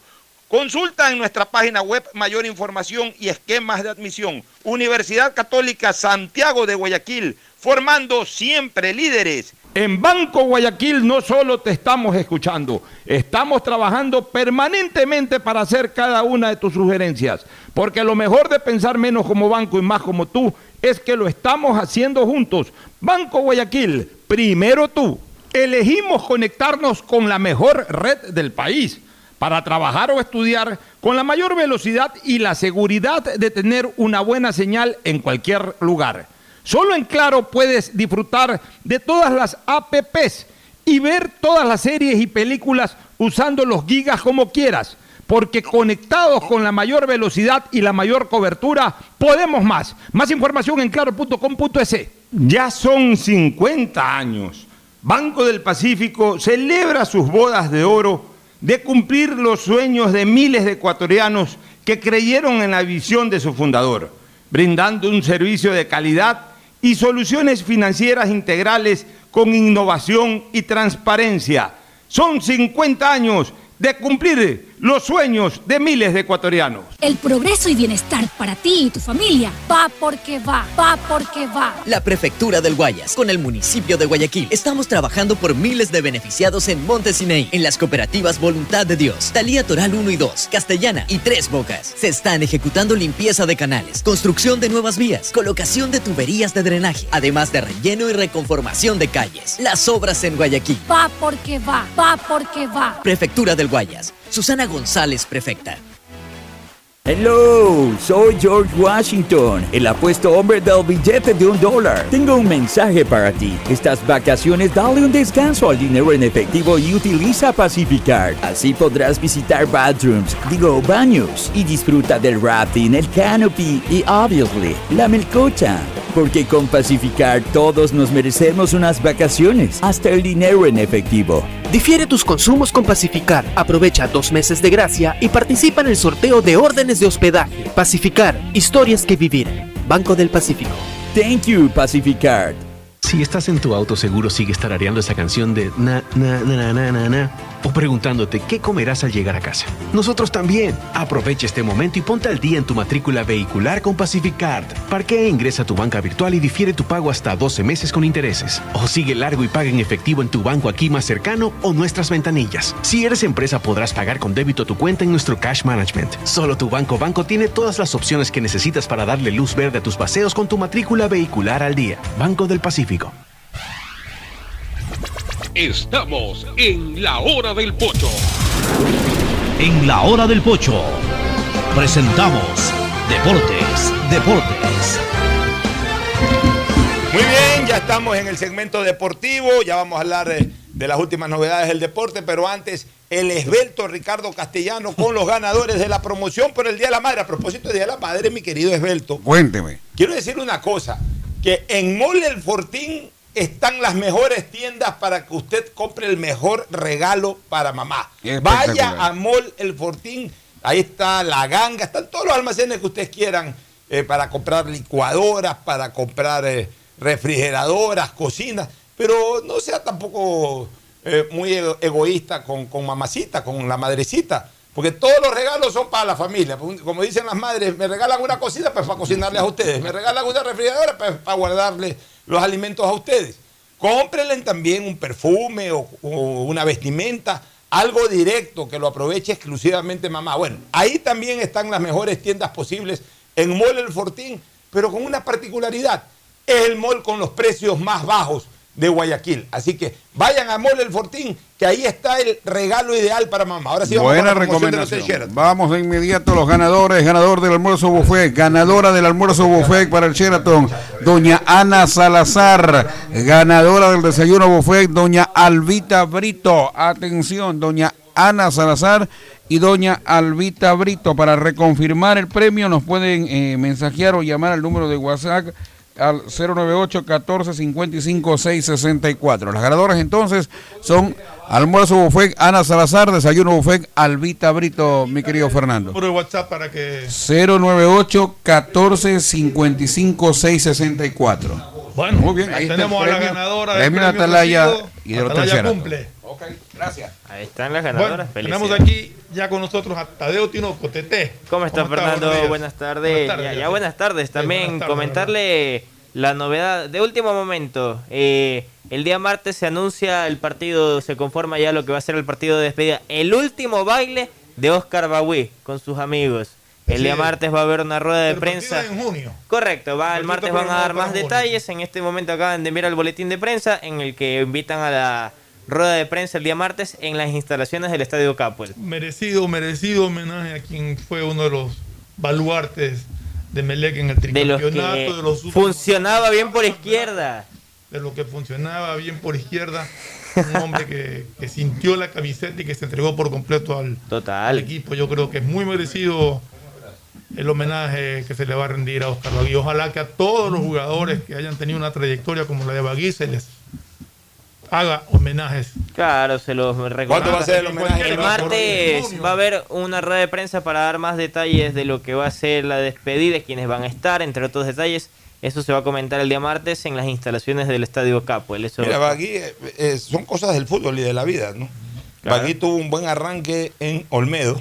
Sí. Barcelona lo contrata con bombos y platillos. Le va muy mal en el partido de la Noche Amarilla, en donde se lo presenta Bagui. Y, y típico, ahí- ahí ya lo- Y de ahí típico marcado, hinchada, ahí quedó marcado. típico del- oye, típico de la hinchada barcelonista. Eh, eh, le coge pica de entrada a un jugador. Lo condenaron. Y, y realmente ese jugador no tuvo la suficiente fortaleza mental o espiritual para sobreponerse a esta situación. Y yo recuerdo que justamente el año 2009, él estuvo 2008 en Barcelona y estuvo 2009. 2009. Yo entré a la comisión de fútbol en el 2009. Entonces, antes de un clásico, eh, era un clásico importante, porque ya en liguilla, el 2009. No, no, Barcelona no, no- no alcanzó a clasificar a la liguilla, No. porque bien salvó la categoría. Pero un partido importante, justamente Barcelona se estaba jugando puntos importantes. importante. Pero ese era porque se. Y el si Barcelona- de clásico. Si Barcelona por ahí perdía, se, compli- se complicaba Total. con el tema del descenso. Que de hecho se complicó aún sin perder ese clásico. Por alguna razón, Bagui y un par de jugadores más no pudieron jugar. Me parece que en el caso de Bagui o estaba lesionado o estaba suspendido con tarjetas amarillas y de un par de jugadores más lo mismo. Entonces yo los cité a todos, les dije, señores, los suspendidos me vienen al camerino. Yo quiero una fuerza de equipo. les digo. Quiero, quiero, quiero que el equipo esté unido. Y quiero que los jugadores que vayan a saltar a la cancha el día del clásico salgan todos con el respaldo de todos los compañeros. Llegaron todos los suspendidos, obviamente los que estaban convocados, más los suspendidos, y no llegó Bagui. Ah, eh, Digo, no llegó Bagui, ¿no? Está bien. Eh, lo cojo el lunes, a Bagui. jugamos el clásico, se- ese partido terminó 0 a 0, recuerdo. Lo cojo el, lu- el lunes a Bagui. Le digo, oye, Bagui, sí, ¿por qué no viniste a, a- a respaldar a tu compañero? No, me dice que, eh, es que si ya venía al estadio tenía que ir a ver el partido en una suite, un palco, y aquí la gente me pifea.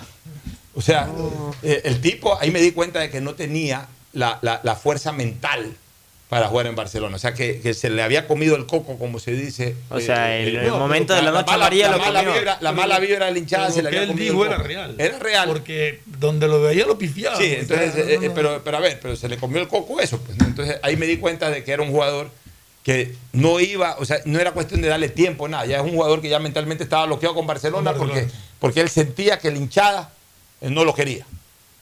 Entonces ya al terminar el 2009, ya Bagui salió de Barcelona, se fue a la Universidad Era Católica.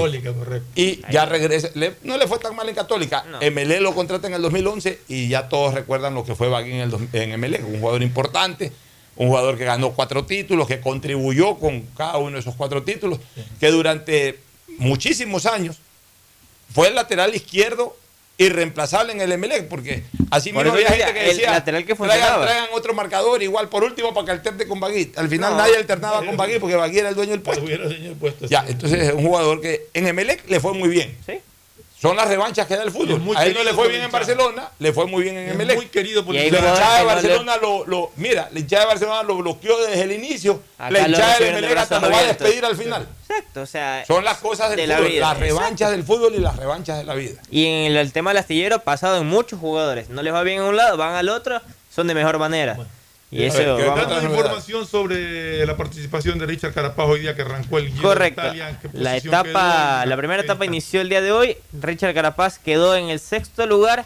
El líder que fue Mateo Valdepor quedó en 4 horas 35 minutos 18 segundos. Carapaz entró en un pelotón, como lo Entró en conversábamos pelotón, con usted Fernando. Del cuarto al octavo lugar entraron con más 10 segundos. Ese o sea, fue ese es Giro de Italia. Giro de Italia que pregunta, yo no, le, yo no le doy seguimiento al ciclismo, eh, soy sincero. Eh, cuando Carapaz Yo sé que usted le pone en tenis y ahí es feliz. Cuando, sí, cuando Carapaz está en momentos expectantes, bueno, ahí sí, como todos los ecuatorianos nos metemos de lleno, pero así el día a día seguimiento al ciclismo no le doy. Las horas también Este complican. año, ¿qué ha planificado Carapaz? ¿Darle más importancia al Tour? ¿Darle más importancia al Giro? Carapaz va de líder. España. de- va de, de- de líder del equipo. De Ineos. Ineos. A, a Italia y va apunta a ganar el Giro. O sea, este año nuevamente la prioridad es el La Giro, no el Tour. No, No el él Tour. apunta a ganar el Giro. Ah, ya. Ya, Entonces, o sea, y no esa el es la Tour. meta por- también del equipo.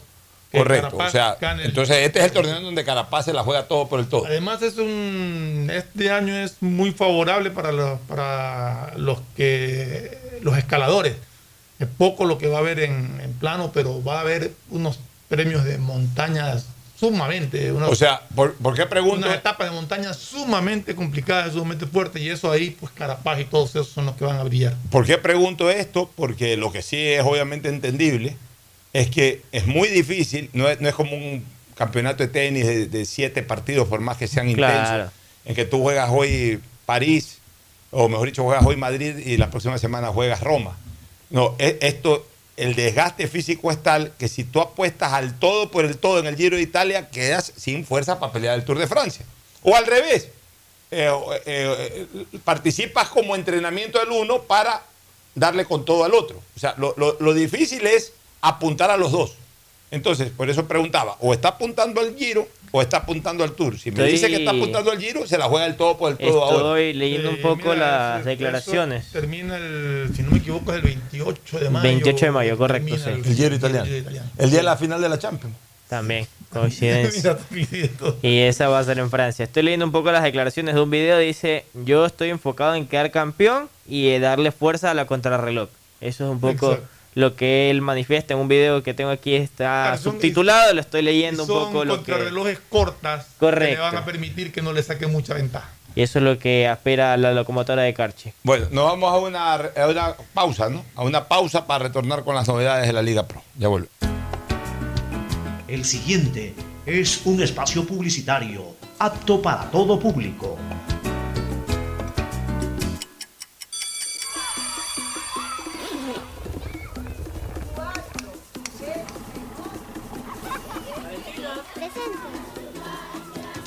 Así suena una escuela reactivada al 100%. Después de casi dos años de clases en línea, más de dos millones de estudiantes vuelven a las clases presenciales. Gracias al esfuerzo de todos, hoy estamos viviendo un Ecuador 100% reactivado. Gobierno del Encuentro. Juntos cumplimos. Librería Cervantes, la amiga de los estudiantes. 66 años con todo lo que usted necesita para la temporada escolar, colegio y universidad. El más completo surtido de útiles, papelería y artes plásticas. Librería Cervantes, la amiga de los estudiantes. Aguirre 606 de Escobedo. Grupo Cervantes, kilómetro 5 y medio, vía Daule con amplia zona de parqueo. Aceptamos todas las tarjetas de crédito.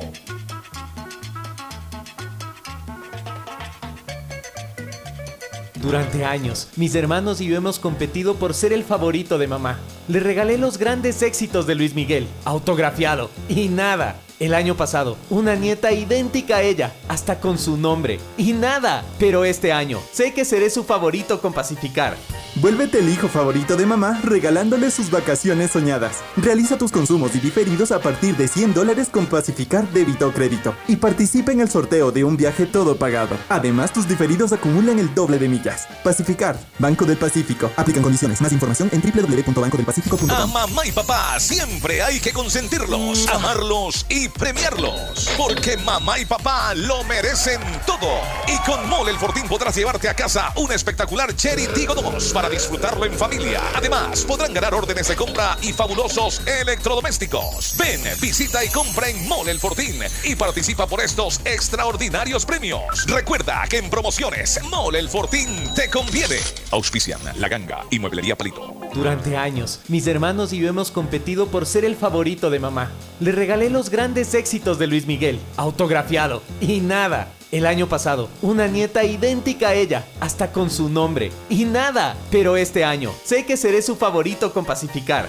Vuélvete el hijo favorito de mamá regalándole sus vacaciones soñadas. Realiza tus consumos y diferidos a partir de 100 dólares con Pacificar débito o crédito y participa en el sorteo de un viaje todo pagado. Además, tus diferidos acumulan el doble de millas. Pacificar, Banco del Pacífico. Aplican condiciones. Más información en www.bancodelpacifico.com.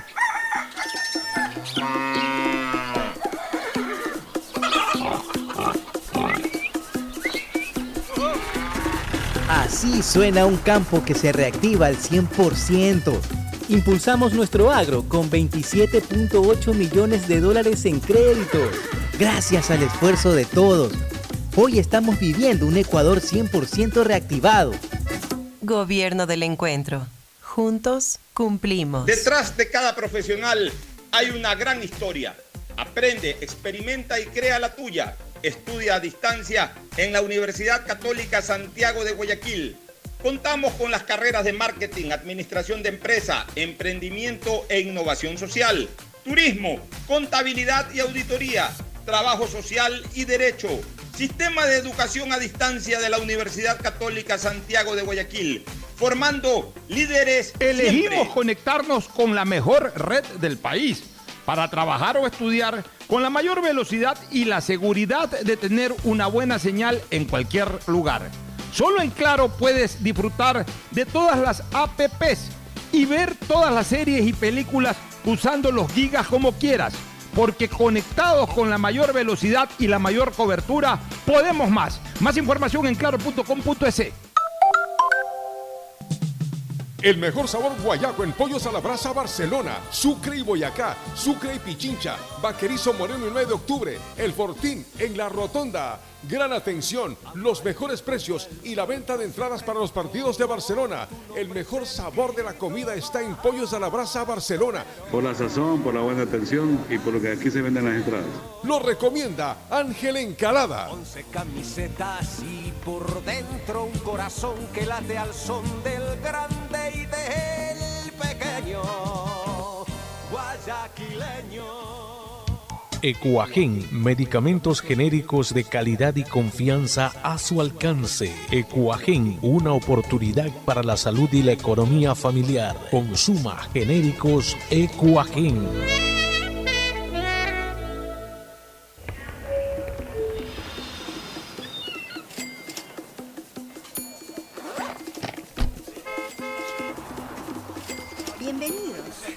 Así suenan los negocios reactivados al 100%. Se generaron 127 millones de dólares de gasto turístico entre Carnaval y Semana Santa.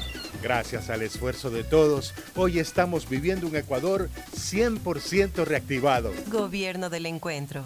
Juntos cumplimos. Durante años, mis hermanos y yo hemos competido por ser el favorito de mamá.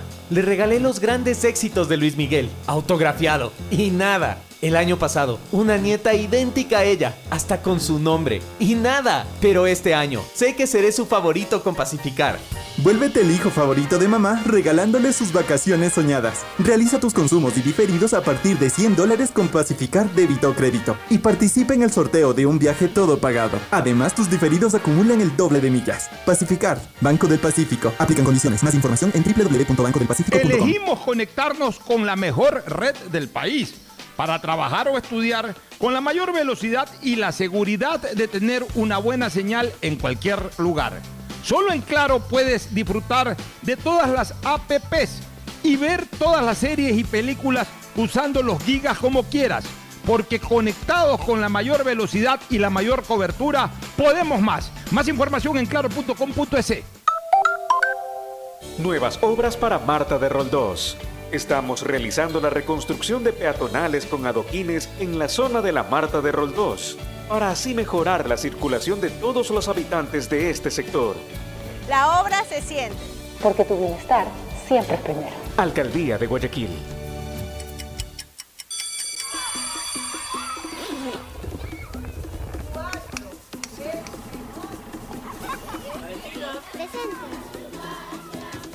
Así suena una escuela reactivada al 100%.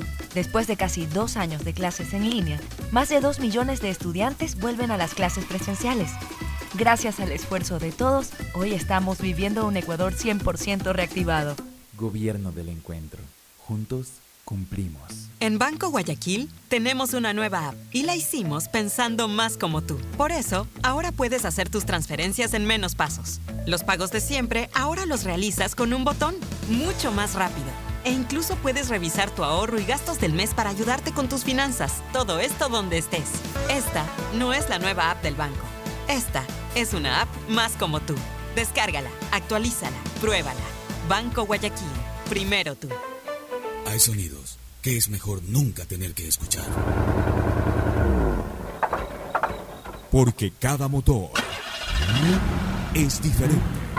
Desde hace 104 años, Lubricantes Gulf mantiene la más alta tecnología y calidad en línea de aceites para motores a diésel y gasolina. Está hecho con una fórmula especial para dar excelente protección a todo tipo de motores, evitando el desgaste prematuro de pistones, anillos y árbol de levas, ayudando a mantener limpio el motor y libre de depósitos que se forman por las altas o bajas temperaturas. Dele a su motor lo que se merece. Lubricantes Gulf, la más alta tecnología en lubricación. 104 años preservando la vida de su motor. Lubricantes Gulf. Gulf es más lubricante.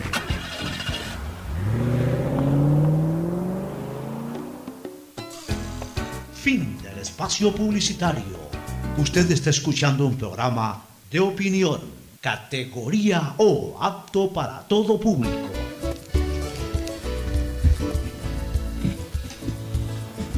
Muy bien, este, vamos de inmediato con más análisis sobre Liga Pro. Recordemos Pero los partidos. eso, a, a- Manuelito. Un abrazo grande a Manuelito. Manuelito Adún, el gran pivot que tuvo a Jae. Y también me parece que jugó en Athletic, este Manuelito, por ahí. Yo de Jaime me acuerdo. yo. En Ajae, sí, ya nos confirmará por WhatsApp, este Manuelito, hasta para que reporte sintonía ahí.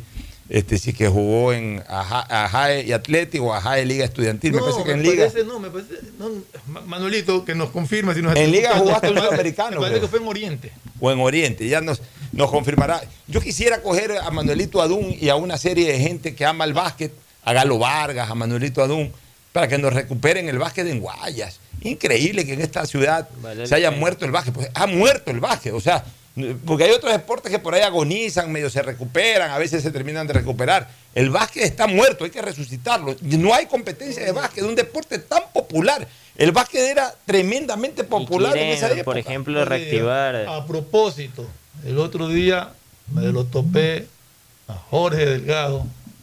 A Jorge Delgado Panchana. O Jorge, Jorge Delgado Guzmán. Al veterano, yo siempre lo veo también. Y le dije que queríamos tenerlo algún rato aquí en la radio. Por favor. Me dijo que encantado de la vida que lo llamemos, que él Voy a decir la próxima semana lo, lo traemos. Sí. Mira, ¿sabes qué? Vamos a, vamos a dedicarle un día a la semana. Si lo que no queremos es competir con, con- con Andrés Voltaire. Entonces no va a ser una cosa muy formal. Él sí tiene ya un programa muy formal. Pero vamos a elegir un día a la semana en que vamos a traer a una de estas viejas guardias de- del acontecer guayaquileño. Ya sea deportivo, político, social, gastronómico, lo que sea. Pero alguien que tenga mucha historia. Se nos han ido algunos que yo estuve a punto de traerlos. Se me fue Nicolás Castro Benítez, por ejemplo, que yo quería traerlo para que hable de, de- de- de la gran política nacional. Se me fue Javier Benedetti, que alguna vez también quise traerlo para lo mismo. O sea, ha habido mucha gente o, o algunas personas que con este cuento de que, puchi, que hay que hacer, hay que hacer, hay que traerlo, hay que traerlo, no los, No no los trajimos en su momento y ya se nos murieron. Yo sí quiero traerlo a Jorge Delgado, no porque pienso que se va a morir pronto, pero, pero igual ya tiene noventa y pico de años y yo sí quiero, con ese hombre sí podemos hablar de la historia del fútbol de la historia del fútbol. Pues ese, ese hombre comenzó a jugar fútbol en la época amateur. O sea, con él podemos hablar del amateurismo, de, de los torneos azoguayas, de los campeonatos nacionales, de Barcelona, de Medellín, con la memoria que está impecable, como que si tuviera 18 años. Sí.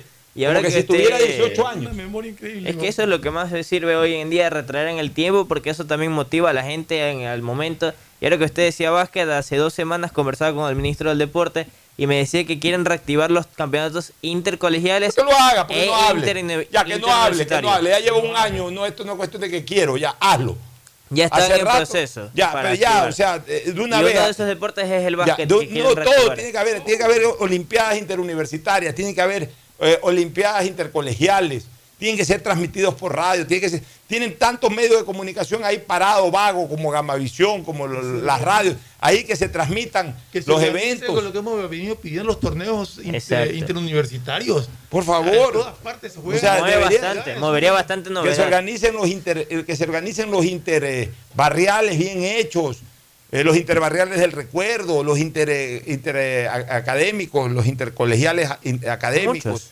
O sea, tantas cosas. Pongamos a hacer deporte a la gente. Y eso es lo que piden y eso es lo que se va a buscar, me decía. Ojalá, pues, pero ya no que lo diga que vamos a hacer, ya hazlo. Hágalo.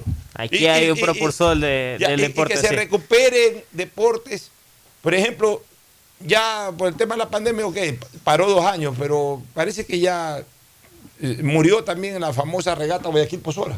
Pues ya este año ya no hubo, ya este año ya no hubo Sí hubo, sí hubo. Hace tres semanas, hace tres Ah, sí semanas. hubo, bueno, Hace bueno, tres pero, semanas pero se nadie, nadie se enteró, pues ya, ya el universo. Fue de no Guayas, nada, fue, fue, fue de Guayas en la que encabezó el Bueno, evento. pero eso hay que hacerlo ya con más eh, rimbombancia. Más énfasis. Eh, Es que, es que hay deportes eh, que no se los toman en cuenta. Acaba de quedar campeón en Rosario una atleta ecuatoriana. Ya le doy el 1500 dato metros, de la actualización fue el de en cuanto...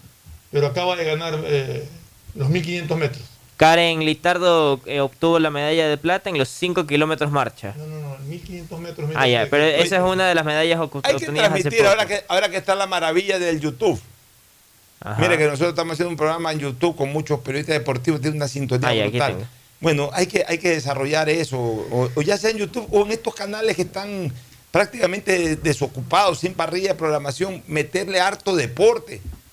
¿Tienes el dato de la- Aquí tengo, Vanessa Alder y, Ali, y Alison Guamán se apoderaron del oro y bronce respectivamente de los 1500 metros marcha. Eso- Perfecto. Eso, Bueno, fue el día vamos, de ayer. vamos con la Liga Pro, los partidos de la Liga Pro. Correcto. Hoy arranca la jornada número 12 desde las 19 horas con el partido Deportivo Cuenca versus Técnico Universitario. Esto es en el estadio De noche, de noche, sí. Es el único partido El único partido de hoy en la noche. Le sirve al Cuenca el partido en la noche. Mañana en el Solazo de Manta, 15 horas, Delfín con Orense Sporting Club. ¿Eh? Partidito más o menos. Buen partido. Vienen los Anda- dos anda- levantando anda cabeza. mejorando Orense, así es. Exacto. 17 horas con 30 en el Gonzalo Pozo, Aucas versus Cumbayá.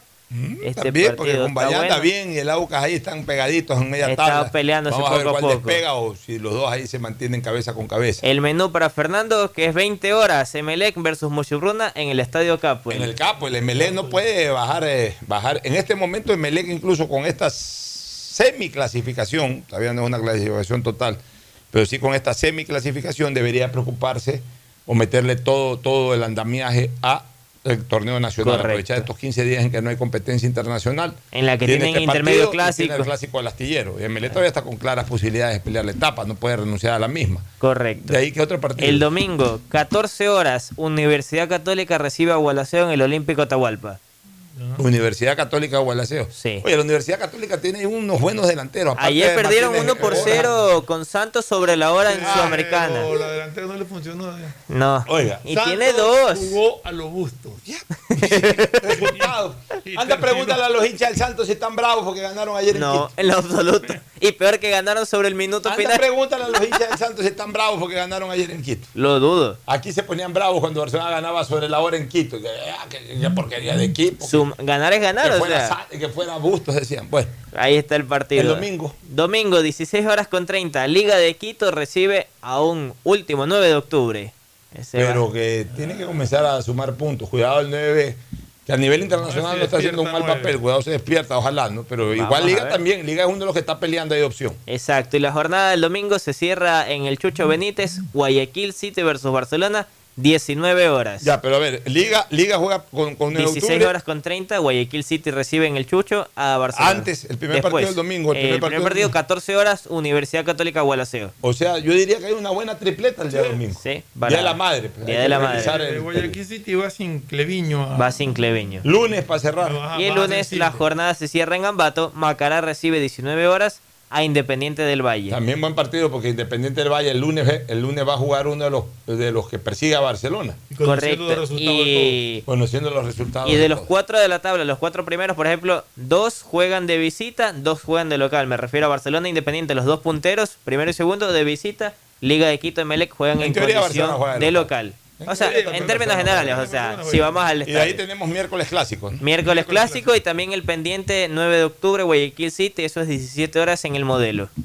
Y el otro en el Monumental. En el Monumental 20 horas. Muy bien, nos vamos a una última recomendación. Un feliz día de las madres a todas. Feliz día a todas. las madres. Feliz día. También deseando mucho que Tania definitivamente comience a recuperarse para Seguimos felicidad de su, de su familia y en especial de sus hijos. Muy bien, nos vamos a la última recomendación y luego al cierre. Auspician este programa. Aceites y lubricantes Gulf, el aceite de mayor tecnología en el mercado. Acaricia el motor de tu vehículo para que funcione como un verdadero Fórmula 1 con aceites y lubricantes Gulf. ¿Quieres estudiar, tener flexibilidad horaria y escoger tu futuro?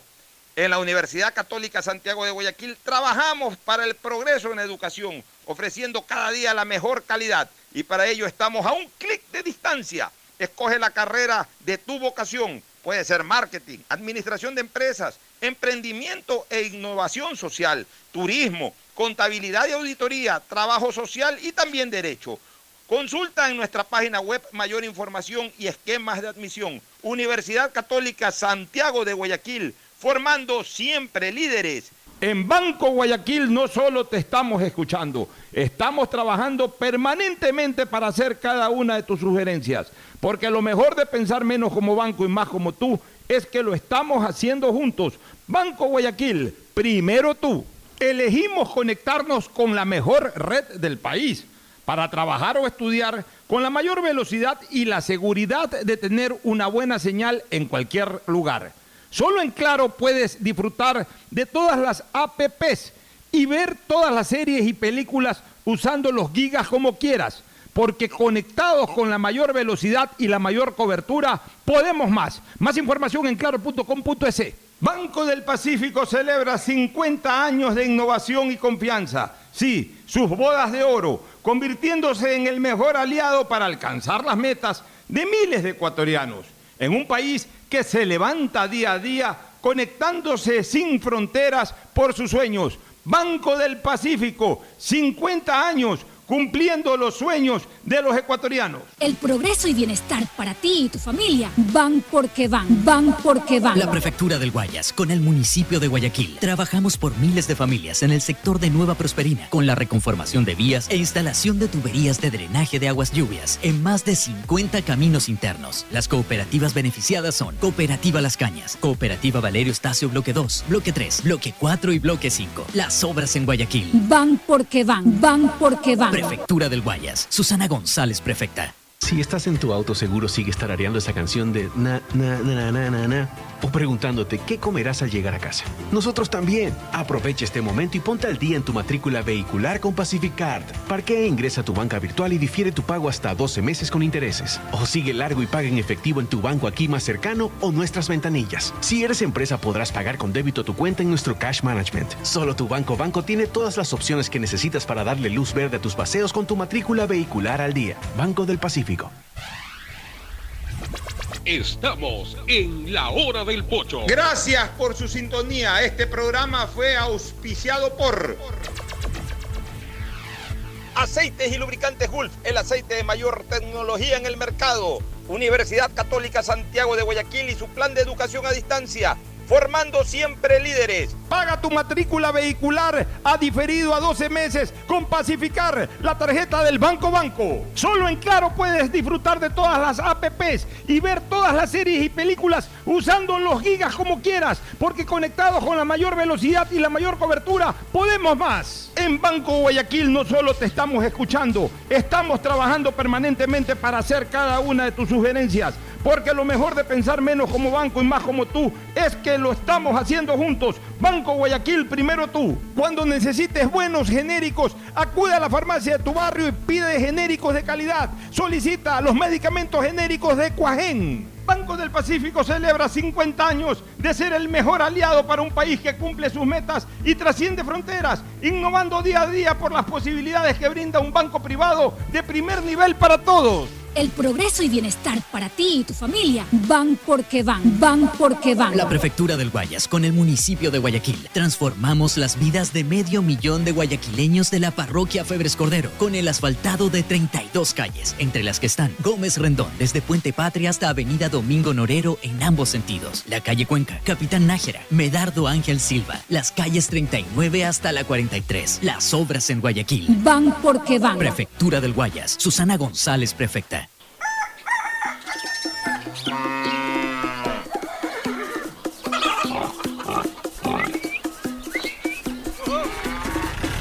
Así suena un campo que se reactiva al 100%.